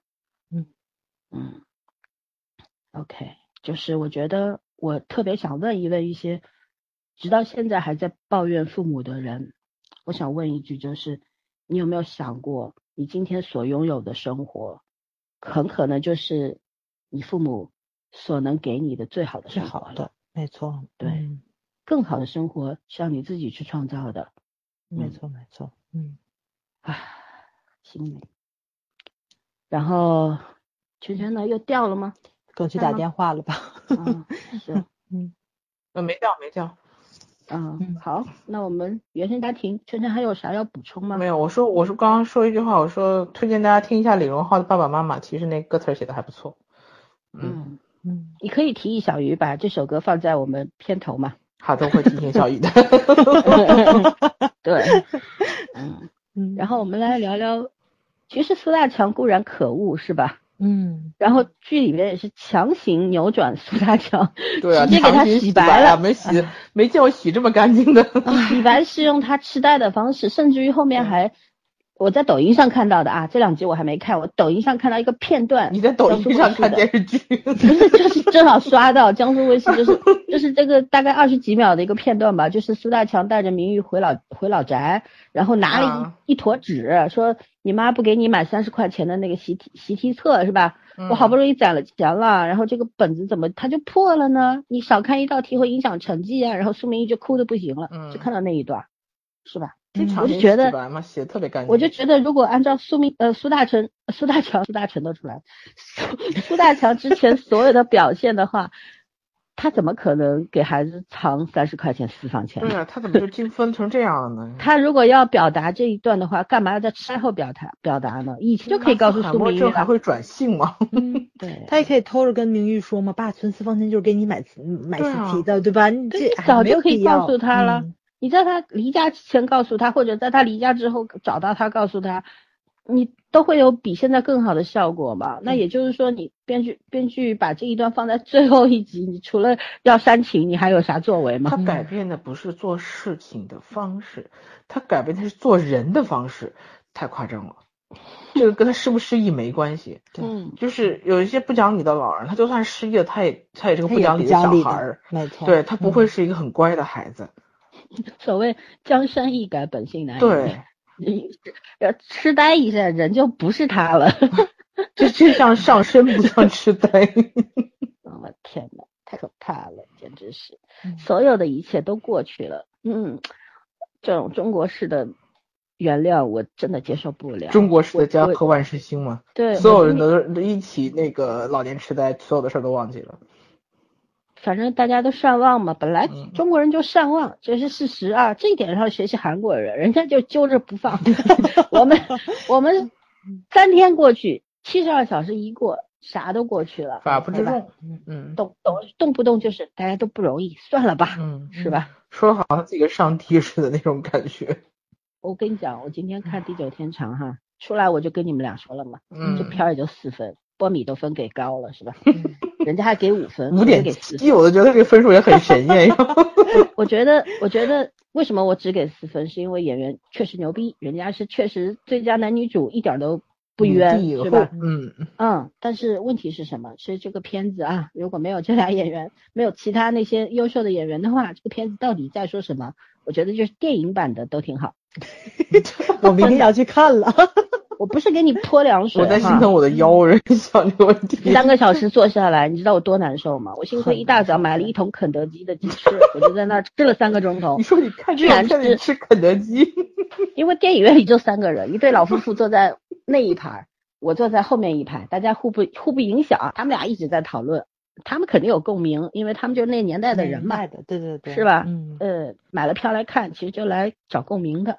我呢，我不知道共鸣在哪儿。虽然有些事情，我我父母也跟我说过，是吧？他们那上山下乡啊，三年三年自然灾害这些关于过去的那段时光，咱没经历过，咱不可能有共鸣，不存在感同身受的。对你，但是这个电影好在哪呢？就是你通过这个电影啊，你大概能了解一下爹妈当年经历了什么。嗯，但是也是很肤浅的、很 敷衍的就过去了。然后最后也是讲原谅。我天，会有人夸他服化道做的比他那电影牛多了吗？嗯，一条人命没有了，一个家庭破碎了，父母孩子死了，父母停留在过去的时光几十年，就就是苟延残喘的，死不掉嘛，只能活着，就这种状态。到最后就是没事儿。我们都原谅了，我们都放下了。我的天呐，这种中国式的原谅什么时候是个头？你知道吗？我看完电影的时候就觉得，啊，这这就是其实其实原谅是一件好事情。如果你永远对任何一件事情都是反正原谅就好了嘛，原谅就是唯一的出口嘛。那而且是没有任何方式的无差别原谅的话，那不就是把毛病掩盖起来吗？没错没错。但是这个毒瘤没割掉，它只会恶化嘛。现在不是这个样子吗？对不对？然后你我们这都二零一九年，你还在搞这一套，我天呐，我我不说了吗？我就看那个韩剧，那个卢边的当时那个世界世上最美丽的离别，我都要气死了，你知道吗？看那个，我就觉得为什么一个女人的一生，就是她死了，然后你们子女都和好了，我天，子女都懂事了，然后。只是说妈妈，你你你不容易这一辈子，对，辛苦了。你没有去想，从来没有一个人去反省他为什么那么辛苦啊。嗯，是的。反省有什么用？对死人和反省没有任何用，人都但是对活人有用啊，至少你以后不会这样子继续下去嘛，重复恶性恶性循环。就是感觉就很像现在社会，很多人拍视频说，哎呀，路上出了个事故，这老太太没人扶啊，真可怜，这世风日下就走了。对啊，嗯，还是不关自己事儿吧，是吧？啊，咱咱聊，咱聊赡养老人吧。其实苏大强固然可恶，但是该养他还得养他嘛，是吧？这点三个孩子做的还是很好的。对，剧里边总有一些优点的说他就是因为三个子女过得都不错，所以他才有空找事。第仨过得嗯，都日子都紧巴巴的，有家都各有各的事儿，谁搭理他？对。我我们找个点，找找这个苏大强第一、第二次被骗的原因吧，我觉得这可以聊一下哈。不是纯什么纯真老男孩是吧？是吧？感情被骗。咱们早儿是在这个 P to P 公司干过的，他是跟我们说过，好多好多的老人都把毕生的钱都投到这个里边来，没错，也他也会非常的为他们担心哈。我们让让咱儿这个有有经验的人来聊一下。因为我那个部门其实是一个很可怕的部门，我是专门所有客户资料都在我手里，看到核心内容。对，我是能看到核心内容的。也因为这个原因，所以我们部门是不跟任何部门有直接联系的，我只跟老板和财务做。对，财务啊，对对对，因为会计跟我们也跟我们在一起嘛。对，会计是发钱的那种，也跟我们在一起。财务都老板自己人。没错，所以呢，就是我们跟销售是分开的。虽然就刚开始第一年的时候，我们是都在一起。所以你是能看到，就是比如说他们销售就有一批特别大的礼品，然后一箱一箱拉进来之后，周末也有活动，带着老人们去爬盘山啊，对吧？就这种喊着妈的那种是吧？没错，没错，没错。包括也是因为就是怎么说呢，就是我们这个部门很特殊化，所以就是很多时候就是像一些就是那个就是员工 有什么偷手，你也是能知道的。比如说你要是 你是要给。这帮老人定期是要给他们回馈的嘛？比如说你存了多少钱有一个坎儿，你存了多少钱，然后发你个 Pad，对吧？发你个 iPad，你正版的 iPad 跟翻新的跟盗版的那不是一个价格，但是你往公司报，你明白我意思吗？你明白吧？对，就包括在我离职之前，我那个顶头上司走了嘛，他。嗯，他应该当老板就当了两年吧。他这两年的时间里面，买了房，买了车，买了房车，这个概念你们明白吗？所以，所以就这个 P to P 公司，它真的是一个很很可怕的行业，真的是一个很可怕的行业。就是，所以就大家真的是不要随便相信这种，因为金融诈骗真的是咱们国家犯罪率最高的一个。犯罪方式，这东西应该是哪个国家都一样，但是因为成本最低嘛。对对对，成本很低。然后就是销售人员的那张嘴，很多时候就是怎么说呢？就是唉，那个 他就抓住了老人的那个心理，一个是他们在知识储备上不像年轻人这么多。然后呢，他们很容易被一些煽动性很强的那种公众号啊或者广告词啊被收买。第三就是情感上的缺失，然后很容易就被销售人员或者营销人员去利用。还有一个就是占小便宜的心理，比如说公司会免费带你出去玩儿，然后会定期发你奖品。我见过很聪明的老人，我听那个朋友说过。他有个姑姑非常聪明，他的姑姑家里面所有的东西都是参加各种 P to P 公司领来的，但是他一分钱没有花过，人才，人才吧，这也是高手，没错，什么热水壶啊，这回头得请他们姑姑去做个演讲什么的，没错，因为咱们都知道，就像那种小型的那种家电，什么面包机呀，就是那种蒸鸡蛋的那种东西，不都很便宜吗？几十块钱就能买。如何实现空手套白狼？对呀，你像咱们这种人是不会去买的。但是他去参加 P to P 嘛，我跟你们出去玩去，然后就领回来了。然后比如说哪有什么房交会，我跟你们看别墅去，我去海边转了一圈，我回来了，不花钱旅游了。老太太超级聪明，你知道吗？有有这种老太太，就是我不花钱去进行这种，但是呢，就是这种头脑清醒的老太太、老爷爷是很少的，真的是很少。我说关关键问题，他得登个记，填个信息吧？对啊，填啊，所以就定期会找他嘛，他又去啊。然后这个地儿不给他打电话，就换个地儿玩呗。好，不过不过对老人来说，其实除了钱这，他他那些信息也不像年轻人那么涉及很多东西了。但是我我一直以为就是这个东西，它可能是这个社会上比较少的事情，但是我发现不是。像公园儿，对，像公园儿，像社区里面定期会有那种义务服务给老人看诊，你们应该知道吧？嗯边上都会有一个摊位去干这个去的。所以他是有很多机会去接触这种东西，就是其实也是做一定社会调查，他知道老年人活动区域在哪里，他去发这种东西，也是一个就是广撒网，然后空手套白狼这么一个套路。嗯，但是呢，就是说头脑像这种清楚的老太太，她就能给自己找乐子，甚至于占便宜。但大多部分人其实都是一个被套的状态，就是就是不管是因为什么原因，是因为头脑不清楚，是因为想占便宜，是因为情感上空虚，有人能跟我聊天。但是你要明白，这种大爷大妈的这种退休生活，这个东西占它很大的比重。包括每一个社区，你看啊，咱们就是社区都有门诊，这是国家的，而且很正规。然后也有给老人们看病啊，这些个行业也有一些义诊，给他们量血压、测血糖这种都有。因为就我知道，其实咱们社区服务里面很多的这种就是这种义务形式特别多，老孙肯定接触的更多，因为他也定期要去参加这种义务活动，对吧？嗯，但是我听他们唠叨，坐一下午，对听他们讲家家里的屁事儿。没错，没错，没错。但是每个小区也都有一个假的这种看诊的地方，就那种床，高老师你买回去躺回去百病全消那种。玉床，玉床，对吧？对对对对对。然后每个小区也都有，就是你可能在正常的这种社区门诊里面看病的时候，他会跟你说，他说啊，我不信，我知道。转手他在这边量完血压、测完血糖，很正常，一看没什么病。转手他去那边坐那个床上跟人聊天去了。他说，都是你这床好，都是你这床我病才没的。其实是吧？也不是。你说他头脑不清楚吧？也不是。他就把那当成一个社交场所了，就是，哎，所以有时候。你说老太太们、老爷子们头脑不清楚，他也很清楚，但是真有不清楚的。我印象中，咱们在群里面聊闲天的时候，当时那个莴苣姐不还聊了吗？说她老爸买了一个那个专门跳广场舞放的那种音箱，有什么用？没什么用，但是就要买一个，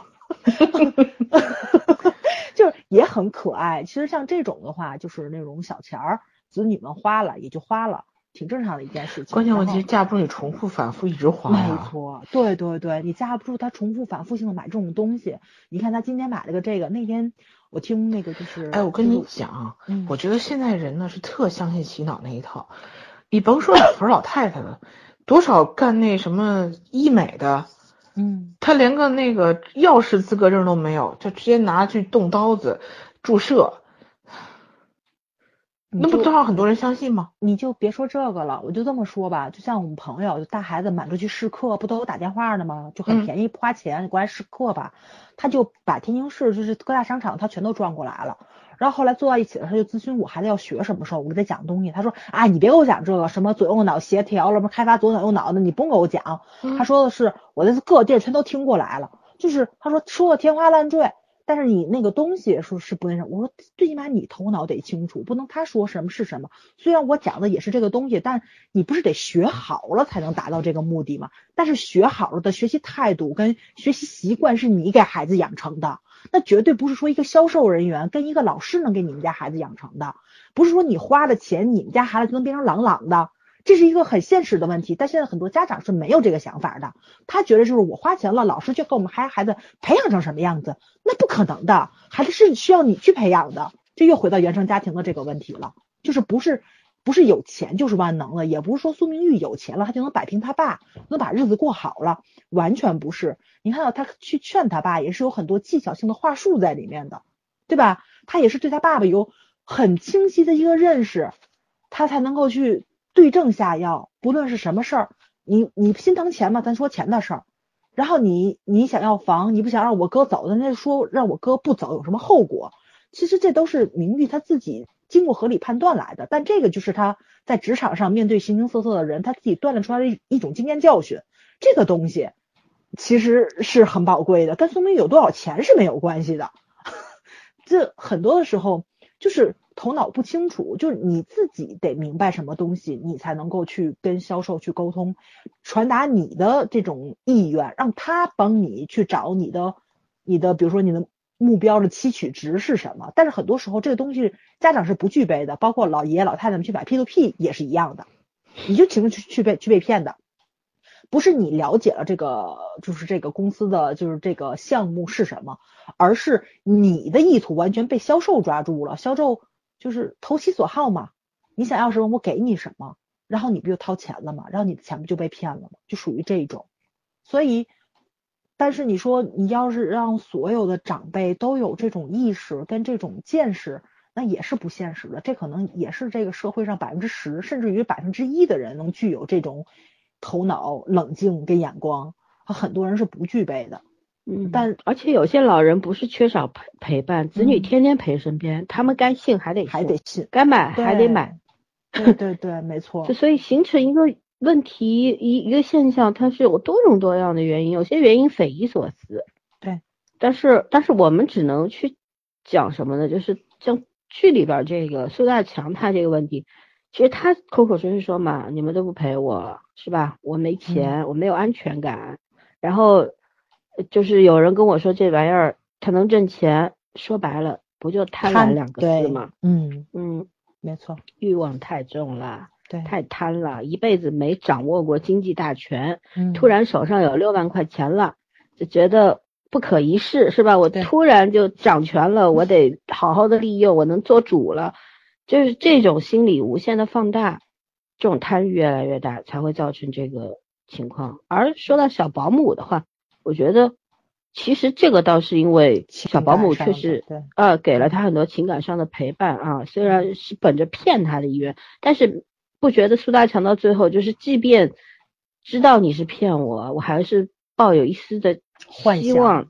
嗯，对，赌一把菜根花宝贝，笑死了。对，说那台词的时候，眼泪都要笑出来了，你知道吗？就觉得他真的很可爱，李大红老师。苏大强被嗯他两个儿子说、说他是看武侠小说才会有那么强的进攻性，当了那么多年图书管理员白当了。但你不觉得他文采特别好吗？他对蔡根花说那些话的时候，但是诗写的真不咋地。对，其实其实这就是什么呢？其实蔡根花也是惯犯吧，我觉得嗯就是、对吧？对他肯定不是第一次这样了。而这个剧对蔡根花这一方面没有任何交代，我觉得也是一个缺失。然后这样的人难道就没有办法监督了吗？是吧？你提出了嗯一个问题，蔡根花安徽人，首先本身很多人对这个地区的人印象不好，咱不是开地图炮啊，这是个嗯事实问题。但是是不是他们那儿的人不好呢？也不是，而是大家对他们有一种偏见，是吧？对，第二嗯，你说哦，保姆来自安徽，人品不好，骗钱、骗色、骗财，你不就是很有针对性的在在提出一个问题让大家去攻击吗？嗯，我觉得这一点哈，编剧做的特别不好，就是就是本来就有这个刻板印象，然后你还去添把火，对，你说有意思吗？嗯加强这种东西，嗯嗯，这这种就是现实当中我也听过的，就是而且而且是我我认识的，算是一个远亲吧，他们家也是有这么一个趣事哈，就是老爷子老伴儿去世了大概十多年吧，大家都年轻的时候，大概老伴去世的时候是五十多五十岁多一点儿。然后大家都劝他再找一个嘛，反正子女都上大学了嘛，也不需要他照顾，他不找。后来呢，子子女都现在六十多岁，子女都那个成家立业，自己日子过得不错。说你一个人在家里多寂寞呀，我们不在你身边，没人照顾啊，给你找保姆吧。保姆是个江苏人哈，然后四十多岁，然后老爷子现在非要跟他结婚。然后大家子女不同意，那个保姆倒不是骗财骗色，也没说一定要房子什么的，但是嗯子女死活不同意。对，我们就问他说：“你们为什么不同意？”他们觉得我爸一定会受骗，那不是还没发生吗？嗯但是子女也是出于各种心态，就是不同意。但那老爷子就是我一定要跟他结婚，对吧？我嗯我房子也不要了，就跟苏大强一样，我房子也不要了。对吧？你们拿去分吧，那房子不是子女买，是他们自己的，是老头自己的。我房子不要了，你们要你们拿去吧。那保姆也愿意跟他过日子，我相信这是真爱，你知道吗？嗯对啊。但是后来就老爷子也自己说的嘛，就是你们也没空陪我，不是说你们不好，因为你们也很忙，你们有自己的孩子要家，有也有公公婆婆要照顾或者怎么样，我理解你们，我希望你们也理解我，对吧？夕阳红它也是红呀，是吧？对老年人怎么就不能谈恋爱了呢？对吧？很多人就觉得哦，你找一个外地的，是不是人家就是要户口啊？然后那个人还那个保姆还有孩子什么的，他们就觉得他他保姆一定是另有另有企图什么的，所以这家庭的问题啊，真心是说不清楚，是吧？我们作为嗯外人来说，也就是听一些单方面的说法，那到底是怎么回事儿，也就他们自己明白嘛。对但这是一个是一个是存在的问题，就是大家现在就是老年人缺缺少陪伴是一个事实。嗯我看这个剧的时候，我就一直在想，你看那个老聂聂老师，嗯突然就高血压倒地的，我那一刻你知道我在想什么？我觉得我们仨要是以后老了，一个人住一个房子，然后 突然这么倒下，说你有钱有什么就就可以的，真的是摔了一跤，没人知道，就是很对，啊很然后发现你的时候，你都已经腐烂了，多可怕呀！这件事情，是吧？然后住敬老院有啥用呢？敬老院你无非就是被当当成一个特殊的群体对待，等死嘛。我们讲那个于姨当时那个法国电影的时候，嗯，就讲过嘛，送妈妈去敬老院就是送她去死啊，对，是吧？就有的时候你看对，今天我们在一群聊这个关于跟父母沟通这个事情呢，我们卢卢同学讲得特好。他说有时候父母他不讲道理，要管控你或者怎么样，可能就是对你不放心，对觉得从小自己养到大的孩子不不是太靠谱，至少在某些事情上不太靠谱。然后你要怎么样去让他们理解你？觉得你相可以信相信，对，嗯相信你一个人也能活得很好，对吧？他们有时候是担心说你一个人以后太孤独了怎么办？没人孝敬你怎么办？老了就说说摔一跤都没人知道怎么办？对啊，嗯，对，我们不是常说要住一块儿，那不就是怕自己摔一跤没没人看其实我？一直特别喜欢日本，那不有七个女的住在一起，嗯嗯，就七个单身，我觉得真的挺好的。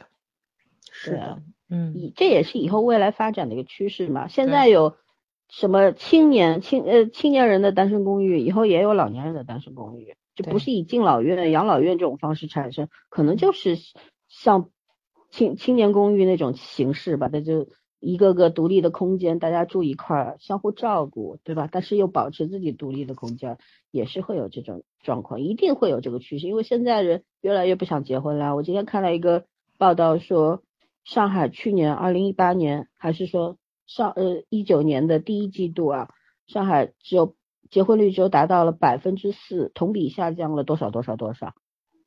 然后写帖子的作者就觉得，这这这咋咋整呢？可能再过二十年的话，连百分之一都保不住了。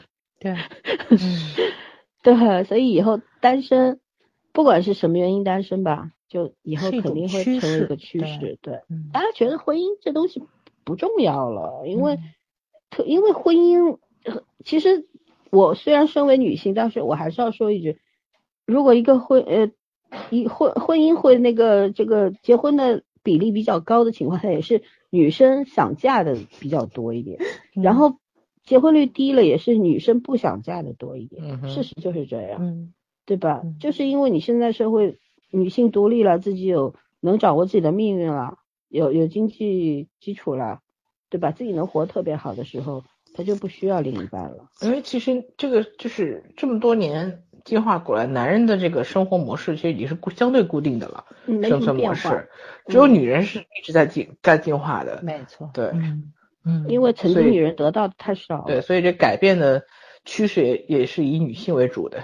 哎，感谢新中国哈。啊，你 还说说这个，说说到了女权，因为那个谁，就是那个高佑思，不有一个那个什么，就是外国人看什么那种视频嘛，这嗯都挺好，不也挺火的嘛。然后就有那种街头采访，采访都是老外。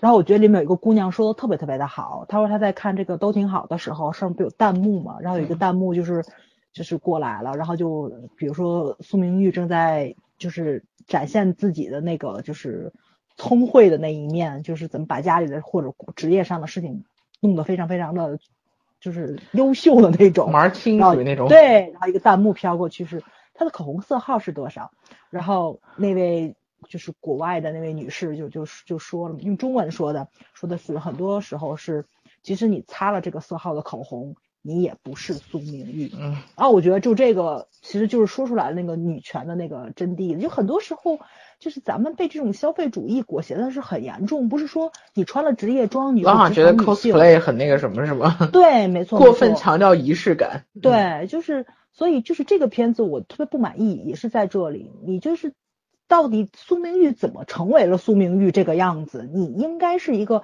非常正面的展现出来，但是没有，而且这里边的女性优秀为什么优秀没有？女性为什么恶毒也没有？然后所有错还都是女人的错，然后呢，就是所有男人不能背负东西，还得让优秀的女人去背负。对，女人怎么这么累呢？女人如果没有钱，如果没有钱的话，如果不是有钱的苏明玉的话，就完蛋。对啊，传达了这么一个观念，太可怕了，太我觉得。可怕了。对对对。然后他说有种说法说他过度的迎合女权嘛，我觉得是过度的迎合田园女权才是。没错，这不是女权，这个这个实在是就是我们挣钱，我们在职业上，在职场上，然后拼杀，我们不是为了给给你们所有的男人擦屁股的，这个事情 大家为什么不明白呢？而且我们要的是平等的权利，就是男人有的东西我们也要有，就为什么这个东西就是哥哥跟就是两个哥哥都可以完全不背不背负家庭责任，就一定要让我们女人来背负呢？然后大家都是同一个父母生养的，大家从小到大受到的待遇还是不同的。苏大强跟你说了呀，谁让你是我女儿呢？哼 这真的是台词哦。对呀、所以所以说嘛，这个片子其实宣传的很多东西，让我作为一个女性看的是非常非常不舒服的。对，各种有一位奇葩。有一位群友哈，今天因为我昨天晚上我在朋友圈发了一条，我说我说倪大倪大红老师饰演的苏大强，呃，他身上有很多作为家长的一些恶劣的东西，是吧？我我觉得列列举了三点，然后我说欢迎大家补充。然后那位群友一位姐姐啊，就跟我今天白天也聊了好几条，然后她就说。她实在是，他虽然一直在追，但是他觉得能够打动他的东西实在是太少了。因为这这位姐姐很早就去国外了，然后还有一位姐姐呢，在我们这个喜马拉雅平台下面留言了，说这个剧跟《欢乐颂》一样，对吧？圈圈应该也看到这条了吧？嗯看了，就是这个剧和《欢乐颂》一样，都是让他没有办法继续往下看的一个剧，因为有很多东西他觉得不对，让他不舒服。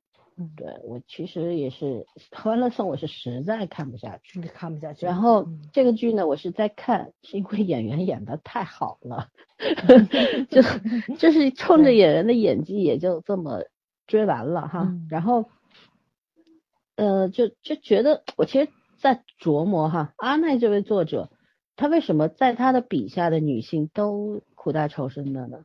都是被，呃不管你想当时那刘涛饰演那什么金领哈，还是嗯曲筱绡什么的啊，还有那个叫什么杨紫饰演那叫啥来着？叫叫不出来了那些。杨紫叫邱邱啥来着？邱邱莹莹啊，邱莹莹啊，还有樊胜美啊，没有一个人是真正的独立的、快乐的女性。刘涛经济独立，她饰演的那个经济独立，可是她精神独立吗？她不独立，嗯对吧？就是，嗯，我就觉得作者多多少少都会投射自己的一些心境，他在他的这个建立的人物角色上面的。所以说我真的觉得挺耐人寻味的这件事。弹幕里边也有人说，到底阿奈经历了什么才会写出这样的女性来呢？我也挺好奇的，但是我觉得这不在我们讨论的范畴内。可是我觉得这样的作品，其实其实都挺好。这个小说还是可以的，小说里面种种的解释都是合理的。也就是说，在电视剧里的一切不合理，其实在小说里都有答案。大家有兴趣是可以去看。嗯嗯，对。但是电视剧阿奈自己参与了改编，我我也很好奇他到底参与了多少，是为什么要把作品改的不是自己写的那个呢？对吧？嗯啊，其实还是回到赡养老人的这个问题上面，我觉得就是虽然法律上规定啊，抚养子女和赡养老人都是义务，都是由是一种约定俗成，也是要必须要遵守的法律条款，是吧？可是我们不管是你抚养子女还是赡养老人，都是出于亲情血缘，然后出出于你的我们彼此的爱吧，对吧？但是如果我们不把之间的这种矛盾和误会解开，那所谓的赡养其实也是有限的。呃，我看到很多朋友在说，呃，赡养有赡养归赡养啊，给他们钱啊。如果他们真的很让人头痛，然后永远没有办法沟通的话，我就离他远远的好了。其实，在说这些话的时候，我相信每一个朋友心里都是难过的，因为其实每个人的意愿都是能够跟父母和睦相处。然后像那种嗯特别美好的电视剧和小说故事里边一样，跟父母像朋友一样。对吧？嗯，能够一起去欣赏这个世间的美好，然后一起去克服困难，这是大家所有人的愿望。可是就是没办法嘛，对就有的时候我们不得不去面对事与愿违的现实，然后我们怎么样去在父母老了之后，好好的去侍奉他们？我觉得还是建立在克服原生家庭带来的负面影响这个基础上吧，嗯对吧？嗯其实刚刚讲原生家庭的时候，突然想起两个例子，都是名人啊。嗯郎朗，郎朗，他当年小时候弹琴的时候，因为比赛失利，他爸丢了一包毒药给他，说你要么死，就吃把这药吃了你去死，太可怕你要么就好好的再接再厉把琴弹好。这种极端的方式，唉，虽然郎朗有了非常光辉的现在是吧江湖地位，嗯也确实有很好的手艺哈。嗯，嗯，早儿说的专业真正的业内人士更喜欢李云迪是吧？对，呃，个 喜欢以前的李云迪，因为以前李云迪真的很厉害。对钢琴这个。东西和天分有关，但是到了一定程度之后，就不是菜有关了，就要靠对，还是要持续的练的，对，嗯因为当时郎朗就是怎么说呢？中央院儿现在不是抢着认他嘛，就说的是那个中央音乐学院啊，中央不是中国中央音乐学院，然后说的是他们那边的学生或者怎么样。但是其实当年郎朗可能从中央院儿离开的时候，并不是很好看，他并好像并不是真正的一个在校生，就类似于可能嗯他好像天分差一点，找到老师他一练直是练得很的，对。但是这个人生际遇，你没有办法去通过这个能力什么的去展现。但是对郎朗现在确实是成功的，而且你得承认，就他台风真的很好。你不管他一直在那个什么，在持续的练对对对，而且我觉得就是李云迪的宣传团队是有问题的，都上了春晚了，我真没见过一个这么大的钢琴家上去弹一个塑料琴的。太过于娱乐化，他自己太过于娱乐化。他不是这种定位，就包括嗯咱们看绿皮书的时候，就是为什么说我叫谭斯坦威？我为什么要谭斯坦威？可能李云迪自己其实没有觉得这是怎么回事儿，你知道吗？呃，我我觉得李云迪到到现场他才知道，他到彩排的时候他才知道怎么是这么个琴，你就纯追求。但是这个东西团队应该就是像咱们看绿皮书一样的，提前在合约里写好的，我只弹斯坦威。我为什么只弹斯坦威？因为他是完于唯一出效果的，或者是我现在都完全怀疑。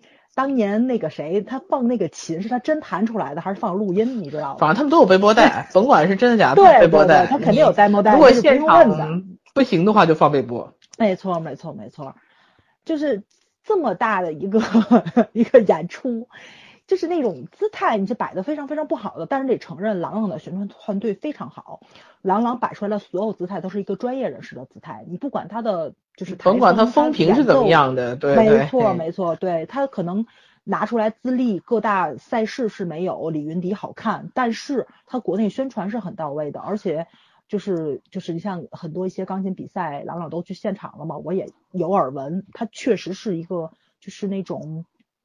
做的很专业的点评啊，或者是什么，就就是这这种他他对自己的要求，你得承认有这个人是很高的，对对对，我觉得这个人有点急功近利，对，但是这种急功近利，嗯其实另外一方面也表现出来他对这个行业、对这个尊职业的在乎。没错，没错，对对嗯对对对对。嗯，但是 李云迪走这个就这路数，真是让我特别无法理解，你知道吧？他太爱玩了。咱们都特别明白，就是就是为什么说就是就是就像说戏曲对吧？就这种台下十年功，台上一分钟，就是他童子功是非常非常难得的。你如果说你人生的前半部分费了这么大的劲儿，然后你已经走到这样的一个江湖地位，你是很难很难舍弃。跌落神坛真的就一夜之间的，没错，就真的是非常非常容易。你想再爬回去，我不太容易。我可能不。止一次介绍过一部德国电影叫《Solo》，就是讲了一个就是就是比较近代也比较现代的这么一个钢琴神你是近代还是现代，代？现代，现代，现代，就就就这么十几年的事儿，对对对，就这个人后来后后来自杀了，对，他是一个非常有名的一个钢琴家，但是就你能看到他的那个日常非常枯燥，他不是像咱们想象中是他每天在那儿贝多芬啊、李斯特啊，然后开始噼里啪啦弹，不是，他每天就是哈农拜尔，他就是弹这种非常非常基本功的东西，然后这个刚就就这一部影片看得我极度抑郁，你知道吗？我都觉我都特别明白这人为什么最后自杀，这天过这种日子谁受得了啊？哎，他从头到尾没有什么优美的曲子、钢琴曲天让你去赋就是说，体体会音乐的东西，成我们作为普通人理解不了。没错，你是理解不了的。哦，对，嗯，就他真的是谢谢你们成功的跑题哈。我也觉得 然后你还带跑了圈圈是吧？呃聊得特别虽然嗨，你知道吗？聊自然。我我一直在想你们俩什么时候能跑回来，我觉得我不得不打断你们。老师虽然说在录十二们点了，对听众们很喜欢听你们跑题，但是这话题跟这没关系哈，我打断你们一下啊。嗯，嗯但我我们说但回那能拉回来，听我拉啊，听我拉。就他那个给你一分钟哈。对，也是展现了其实原生家庭对 对一个人的影响。他最后为什么自杀，就是因为他生活中只有这种东西，就只有音乐。其实音乐有时候是救赎，但也是摧毁一个人最大的一个工具。就他的生活里面，从他出生到那神经不够坚强，每个人的神经是不一样的。那海上钢琴师呢？海战钢琴师，我觉得就是一个怎么说呢，就是自我选择。我我我没觉得他他那个是那个什么，就是就是这是他他针对人生谢幕，他自己选了一个谢幕方式而已。对，嗯那是他那种我很尊重，你知道吗？关就我于觉得跟那个就是选择那个安乐死是是一样的意思。对，他自己做出了选择嘛。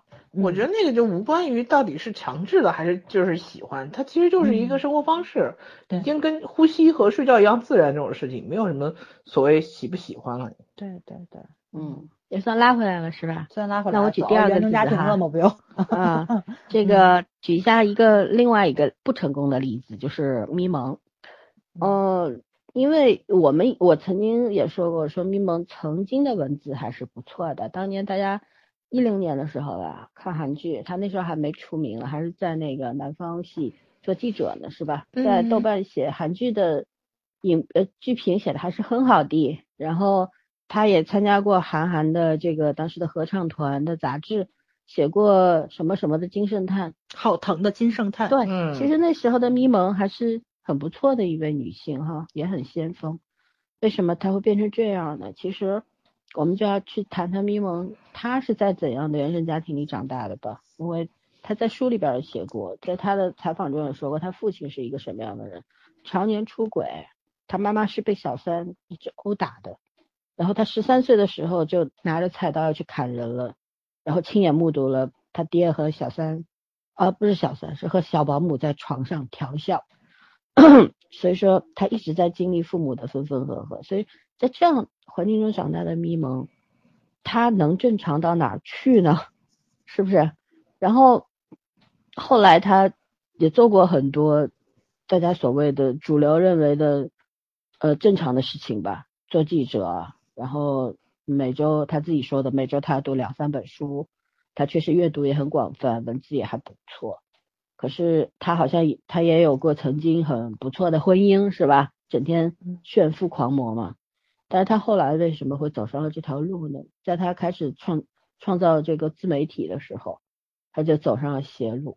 一开啊始受啊什么啊？嗯没事，你说。你看老孙那邪路不是你想那邪路。对啊，我就说，怎么突然就到了这个方向上？不是邪路吗？是吗？是是没错。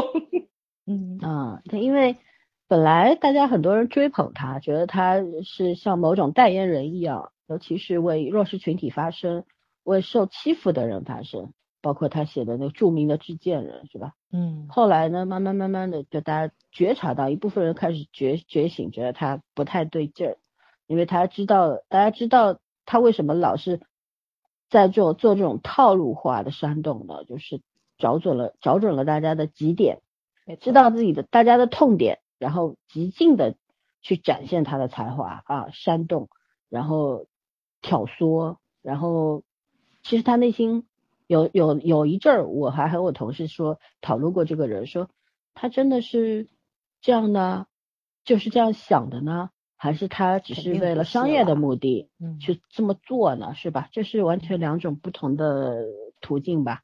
然后后来我觉得他确实是这么想的，因为他出生在那样的原生家庭里，而且他从来没有摆脱过，是吧？还有一位当时骂咪蒙的周冲，你们知道吗？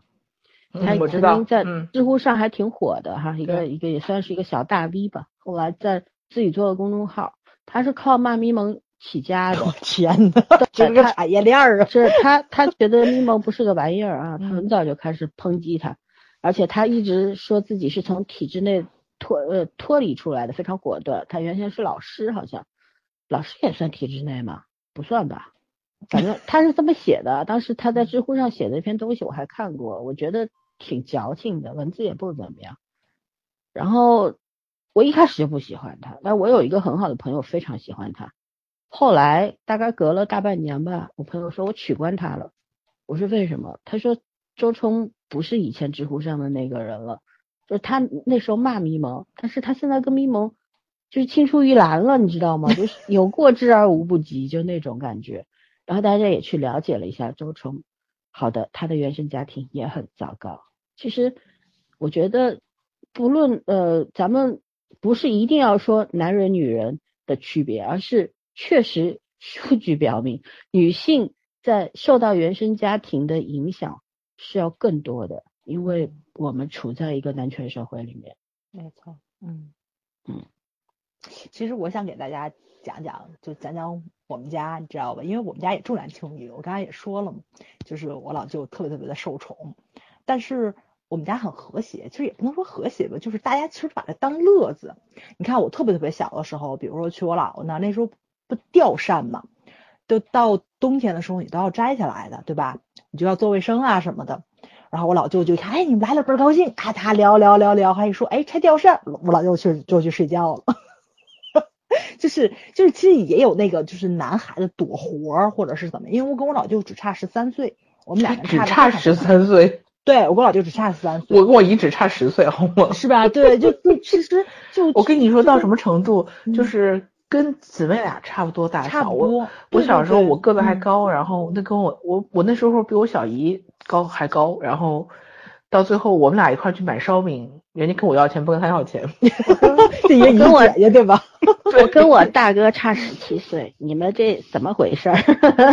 所以说嘛，就是你这是从家里面就是看这个问题，就是他可能还是个小孩呢，然后那个我就已经出生了，所以我们两个从小就是斗一个特别争斗的关系，你们知道吧？就我姥爷跟我姥姥其实特别耐小孩儿。然后呢，我是我们家这一辈儿里面的第一个，但是我我跟我老弟只差十三岁的时候，等于说他才十四五的时候，我就一两岁我也懂事儿了嘛。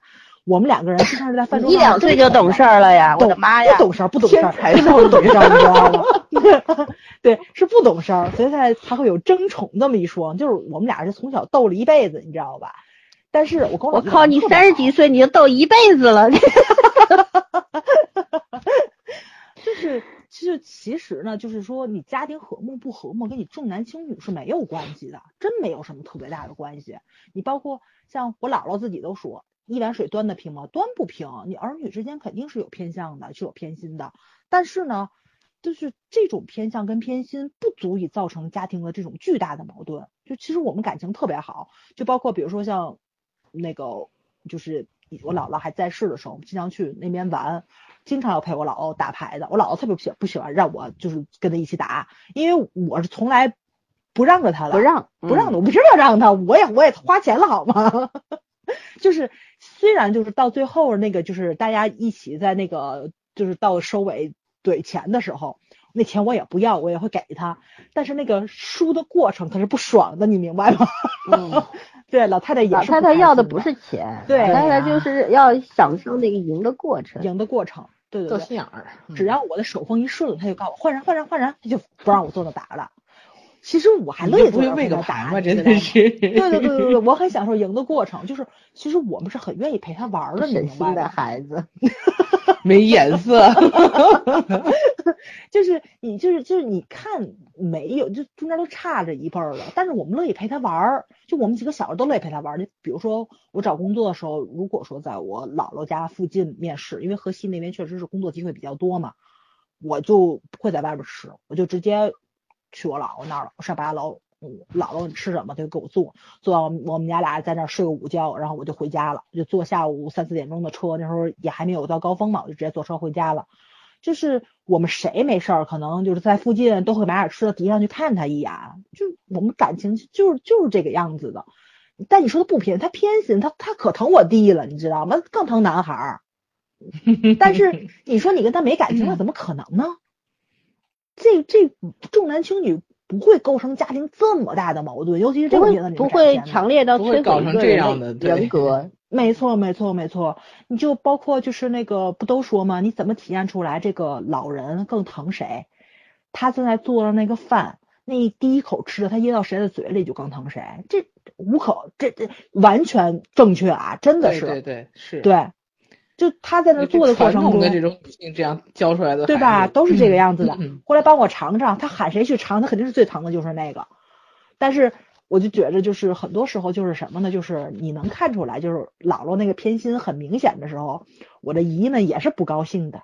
你怎么只像他呢？嘴是吧？啊，对对对对对，拿拿个碟子啪啪盛几个端屋里来，每个人都尝一尝。是你是是家庭里有充当这种调解员角色的这种人的。等于说那偏心苏家就极端在这里了，都就是女孩儿或者都是男孩儿也不一样啊。没错没错，对，很很正常。啊这苏个家是所有人都是奇葩，对啊，但是这个嗯家里边其实有一个奇葩就足够了，是吧？群全 全是奇葩，奇葩大会呀、这是嗯，对，走走负负得正路线，是全都奇葩的话，你是这个家庭是毁灭性的，这不可能有他。他这家不可能走动，绝对不可能走动。你没有维持表面平衡跟和谐的这么一个理由，连个几个支点都没有。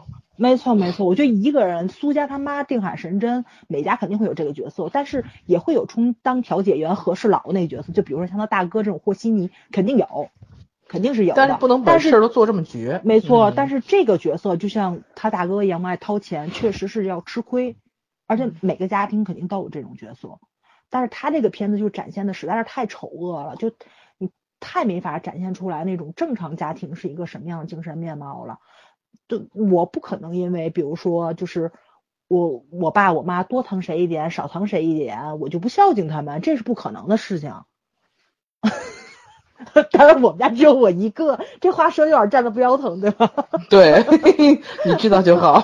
其实没有兄弟姐妹的人，没有亲嗯兄弟姐妹的人，其实感受不到。不太有资嗯格说这个嗯。话我们都是，我们仨都是独生子女，谁嗯都没有感受过那种。没有被啊比较过，说白了就是。是。我我我有很多哥哥姐姐，但都是表的、堂的，他们嗯父母跟我父母又不是同一个，对对吧？对。然后其嗯他长辈如果说对男生好一点，对女生差一点，这种你虽然从小就能体会出来，但是那个东西不重要，因为那不是你至亲的人，那种杀伤力是很小的，说你可以完全忽略的。父母重男轻女和这种隔辈儿重男轻女还不一样，对，就是外公外婆什么爷爷奶奶在疼你，如果你父母很那个什么的话，你心里还是会很很很很有芥蒂的。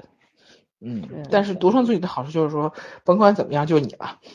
嗯，对，好不好，反正就一个，你也没得挑，是吧？没错，没错，父母的爱总得有一个寄托，有一个点，有个落脚点。你如果说没有一个落脚点的话，这爹妈他们也自己都憋死了。其实爱这个东西也是需要释放的，是吧甭管爱的对不对，嗯。方法好不好，但是那都是爱。对，老三说这就是嘛，我觉得爱一个是情感方面，还有一个是行为方面。这个片子完全没有体现爱的行为方面。你能看到小石很爱明玉，他会给他去做饭，这是一个特别明显的，因为他是他擅长的东西嘛，他会照顾明玉的饮食，然后健康，甚至于照顾他家人的饮食健康。其实这是一个爱的行为上的体验。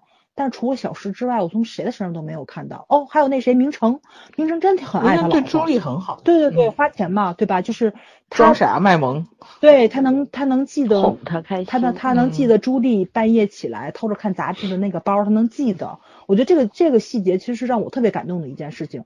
但是其他的地方，其他的人你都感觉不出来。他其实很多时候那个，我觉得不只是这一部国剧的问题，是很多不包括咱们当年去聊那个《欢乐颂》的时候也说了，他的那个爱的行为也也是很扭曲的。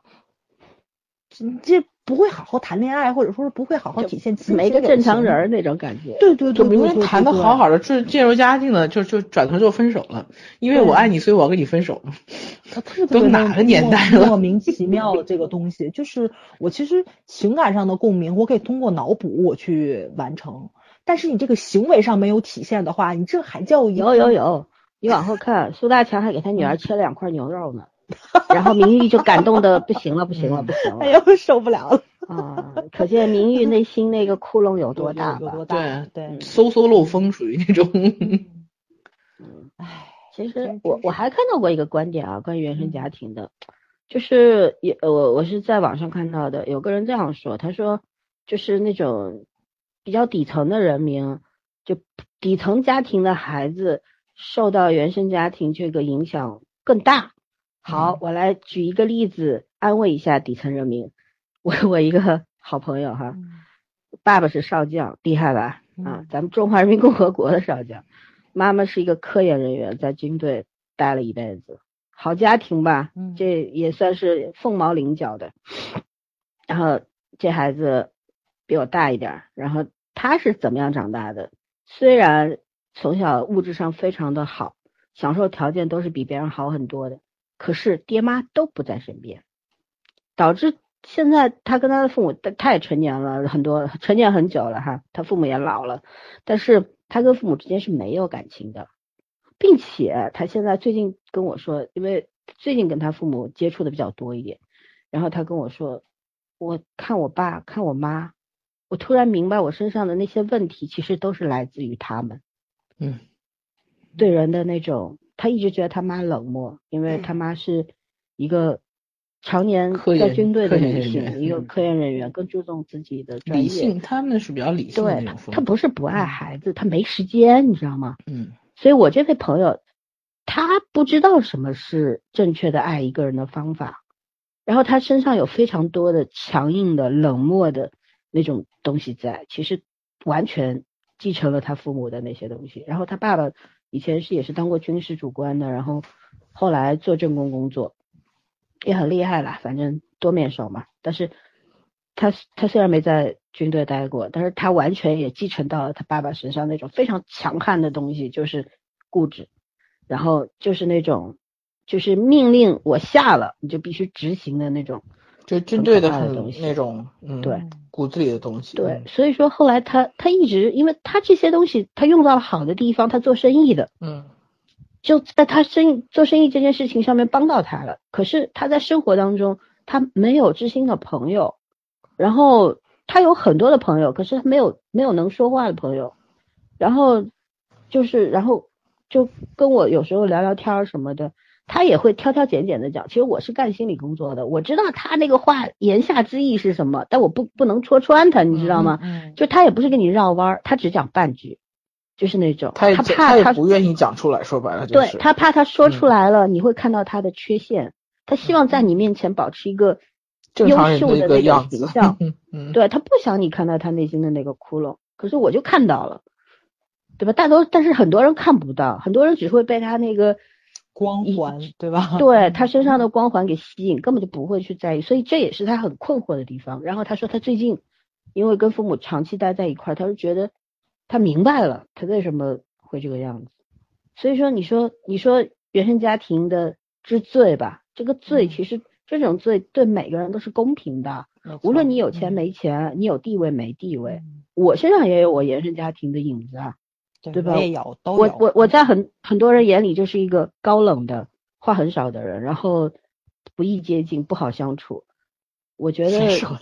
那是因为咱们是朋友！哎 嗯咱们仨是嗯好朋友，我在你们面前是没有什么没有什么要隐藏的，什么都嗯可以说的朋友。但是对于其他人来说，别人第一次看到，很不止一一个人告诉我，我我第一次跟你见面的时候，我都不敢跟你说话。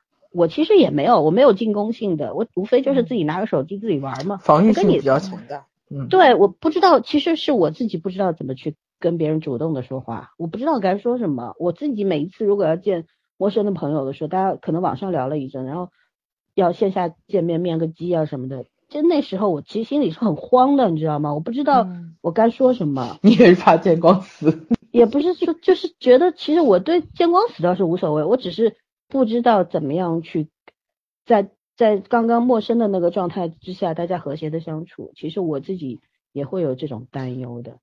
咦，然后我会觉得我在网络上聊过的人，我就不会害怕了。如果只是说偶尔什么什么讲一两句话，我不行的。不不是怕，其实不是怕，就是一种没有，我我我没有那种感觉。我觉得我只要在网上跟他聊得很好，我见面就可以自来熟。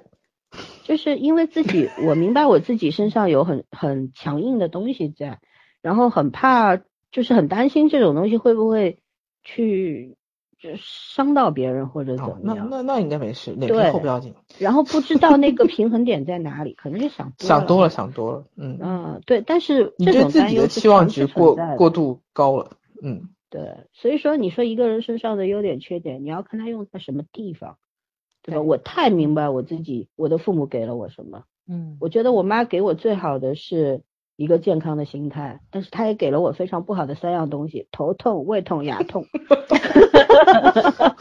还有通则不痛是吧？哎，你头痛、胃痛、牙痛是拍照标准姿势，你知道吗，你？知道，就我妈网红专业，我我我我我我印象当中，很小的时候，我妈那时候还很年轻的时候，就是就是不管什么时候，他睡觉到头上要挡一块毛巾，你知道吗？因为他有那种偏头痛，他必须要嗯盖一个东西才会防风嘛。嗯然后牙不好，我牙也不好，然后胃痛，我妈就是有那种叫什么胃窦炎啊，性胃炎吗？嗯就是胃窦炎还是叫什么？嗯反正就是那种，就一直常年要吃中药的。所以说，我现在我也有三这仨毛病。我前两天跟我爸？对我跟我爸开玩笑，我说我妈好的坏的都留给我了。我爸，你留给我什么？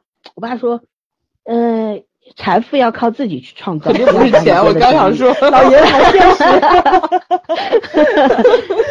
哎呦，其实挺好的，我觉得就是家庭父母如果对你高标准严要求，可能有的人其实所有的来自于父母的这种压力啊，嗯你怎么去转化是很重要的，还是关乎自己的。说来说去是自己，对吧？对，你你你要成为什么样的人，你自己决定。你在二十几岁的时候，你的三观还没有完全的建立，你可能也没有很很成体系的那种判断的系统。那这个时候，可能还是会被原生家庭从小到大的嗯，命令影响来来来左右。可是你差不多，我们有个数据说，二十五岁以后，你其对你其实是可以通过自己的努力去改善的，对吧？我们前面在科普的当中也讲了很多。然后其实这，呃他为什么学心理学？因为在他心里面，因为他爸爸妈妈就是棍棒底下出孝子的那种概念，他爸爸妈妈都是老师，但是他爸爸妈妈也是暴力狂，从小他是被打到大的，然后他觉得他上高中的时候，他觉得他心理有问题，他父母当时要他学，当时是学那个什么经贸啊，什么游贸啊，是很流行嘛，他学他要去学心理学，他觉得自己心里有病，他觉得如果他不的话，他这辈子非常他就违背第一次违背父母的意愿去学了心理学，然后呢，他跟我说他他选择了学校非常远，他远离了父母，他是有意识的，他远离父母，他远离了父母。到了大学之后，他觉得这才是真正的他要的世界，就是要的一个生存的空间。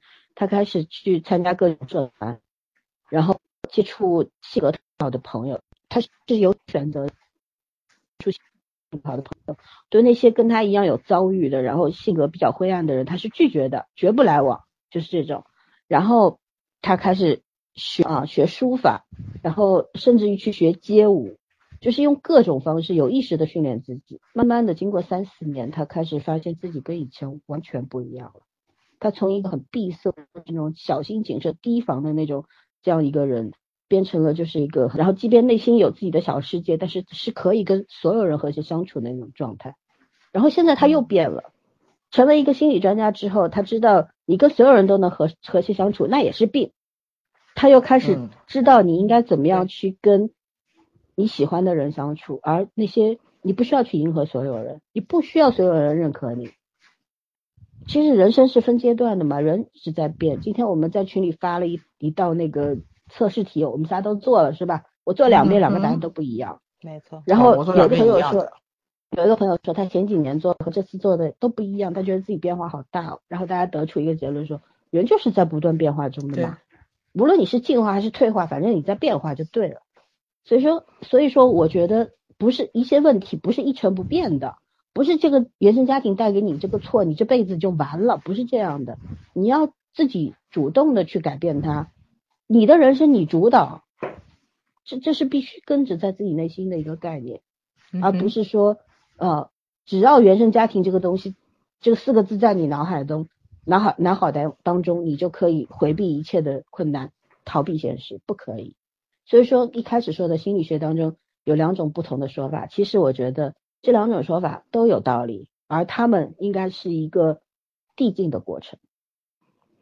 嗯，反正关于心理学的原生家庭的理论，我觉得我今天已经讲的挺多的了，我觉得大家可以好好听一下，然后好好的去分析一下我们到底不要没事儿赖爹妈，有事怪水逆。呃，有事怪水逆不就你们俩吗？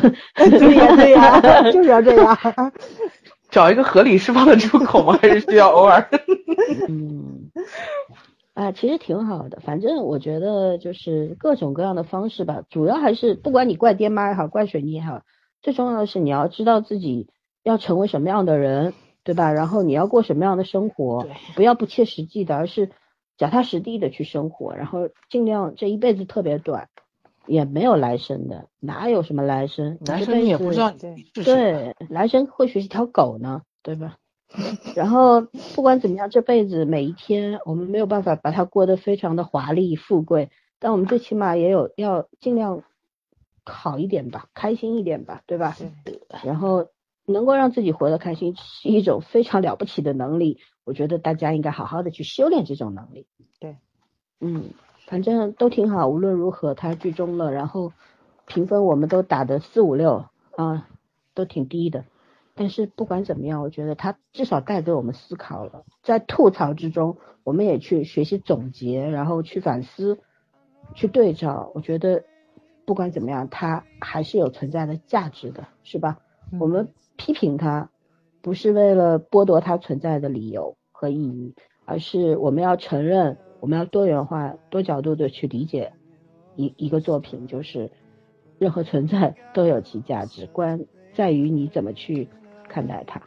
没错。嗯，谈完了，你们俩还有要总结的东西吗？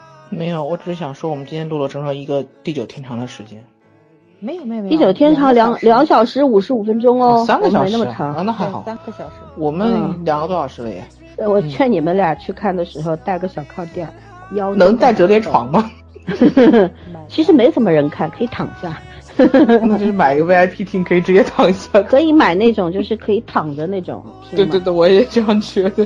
嗯，好吧，那我们讲完了。嗯、我觉得我们也在进步。我记得我们以前聊什么剧的时候就很注重吐槽部分，但我们现在不喜欢吐槽了。我们要去分析，然后自己去学习一些东西。我觉得这也是我们自己的进步，挺好的，是吧？嗯，嗯，那就这样吧。And in my dreams I meet the ghosts of all the people who have come and gone. Memories, they seem to show up so quick But they leave you far too soon. Naive, I was just staring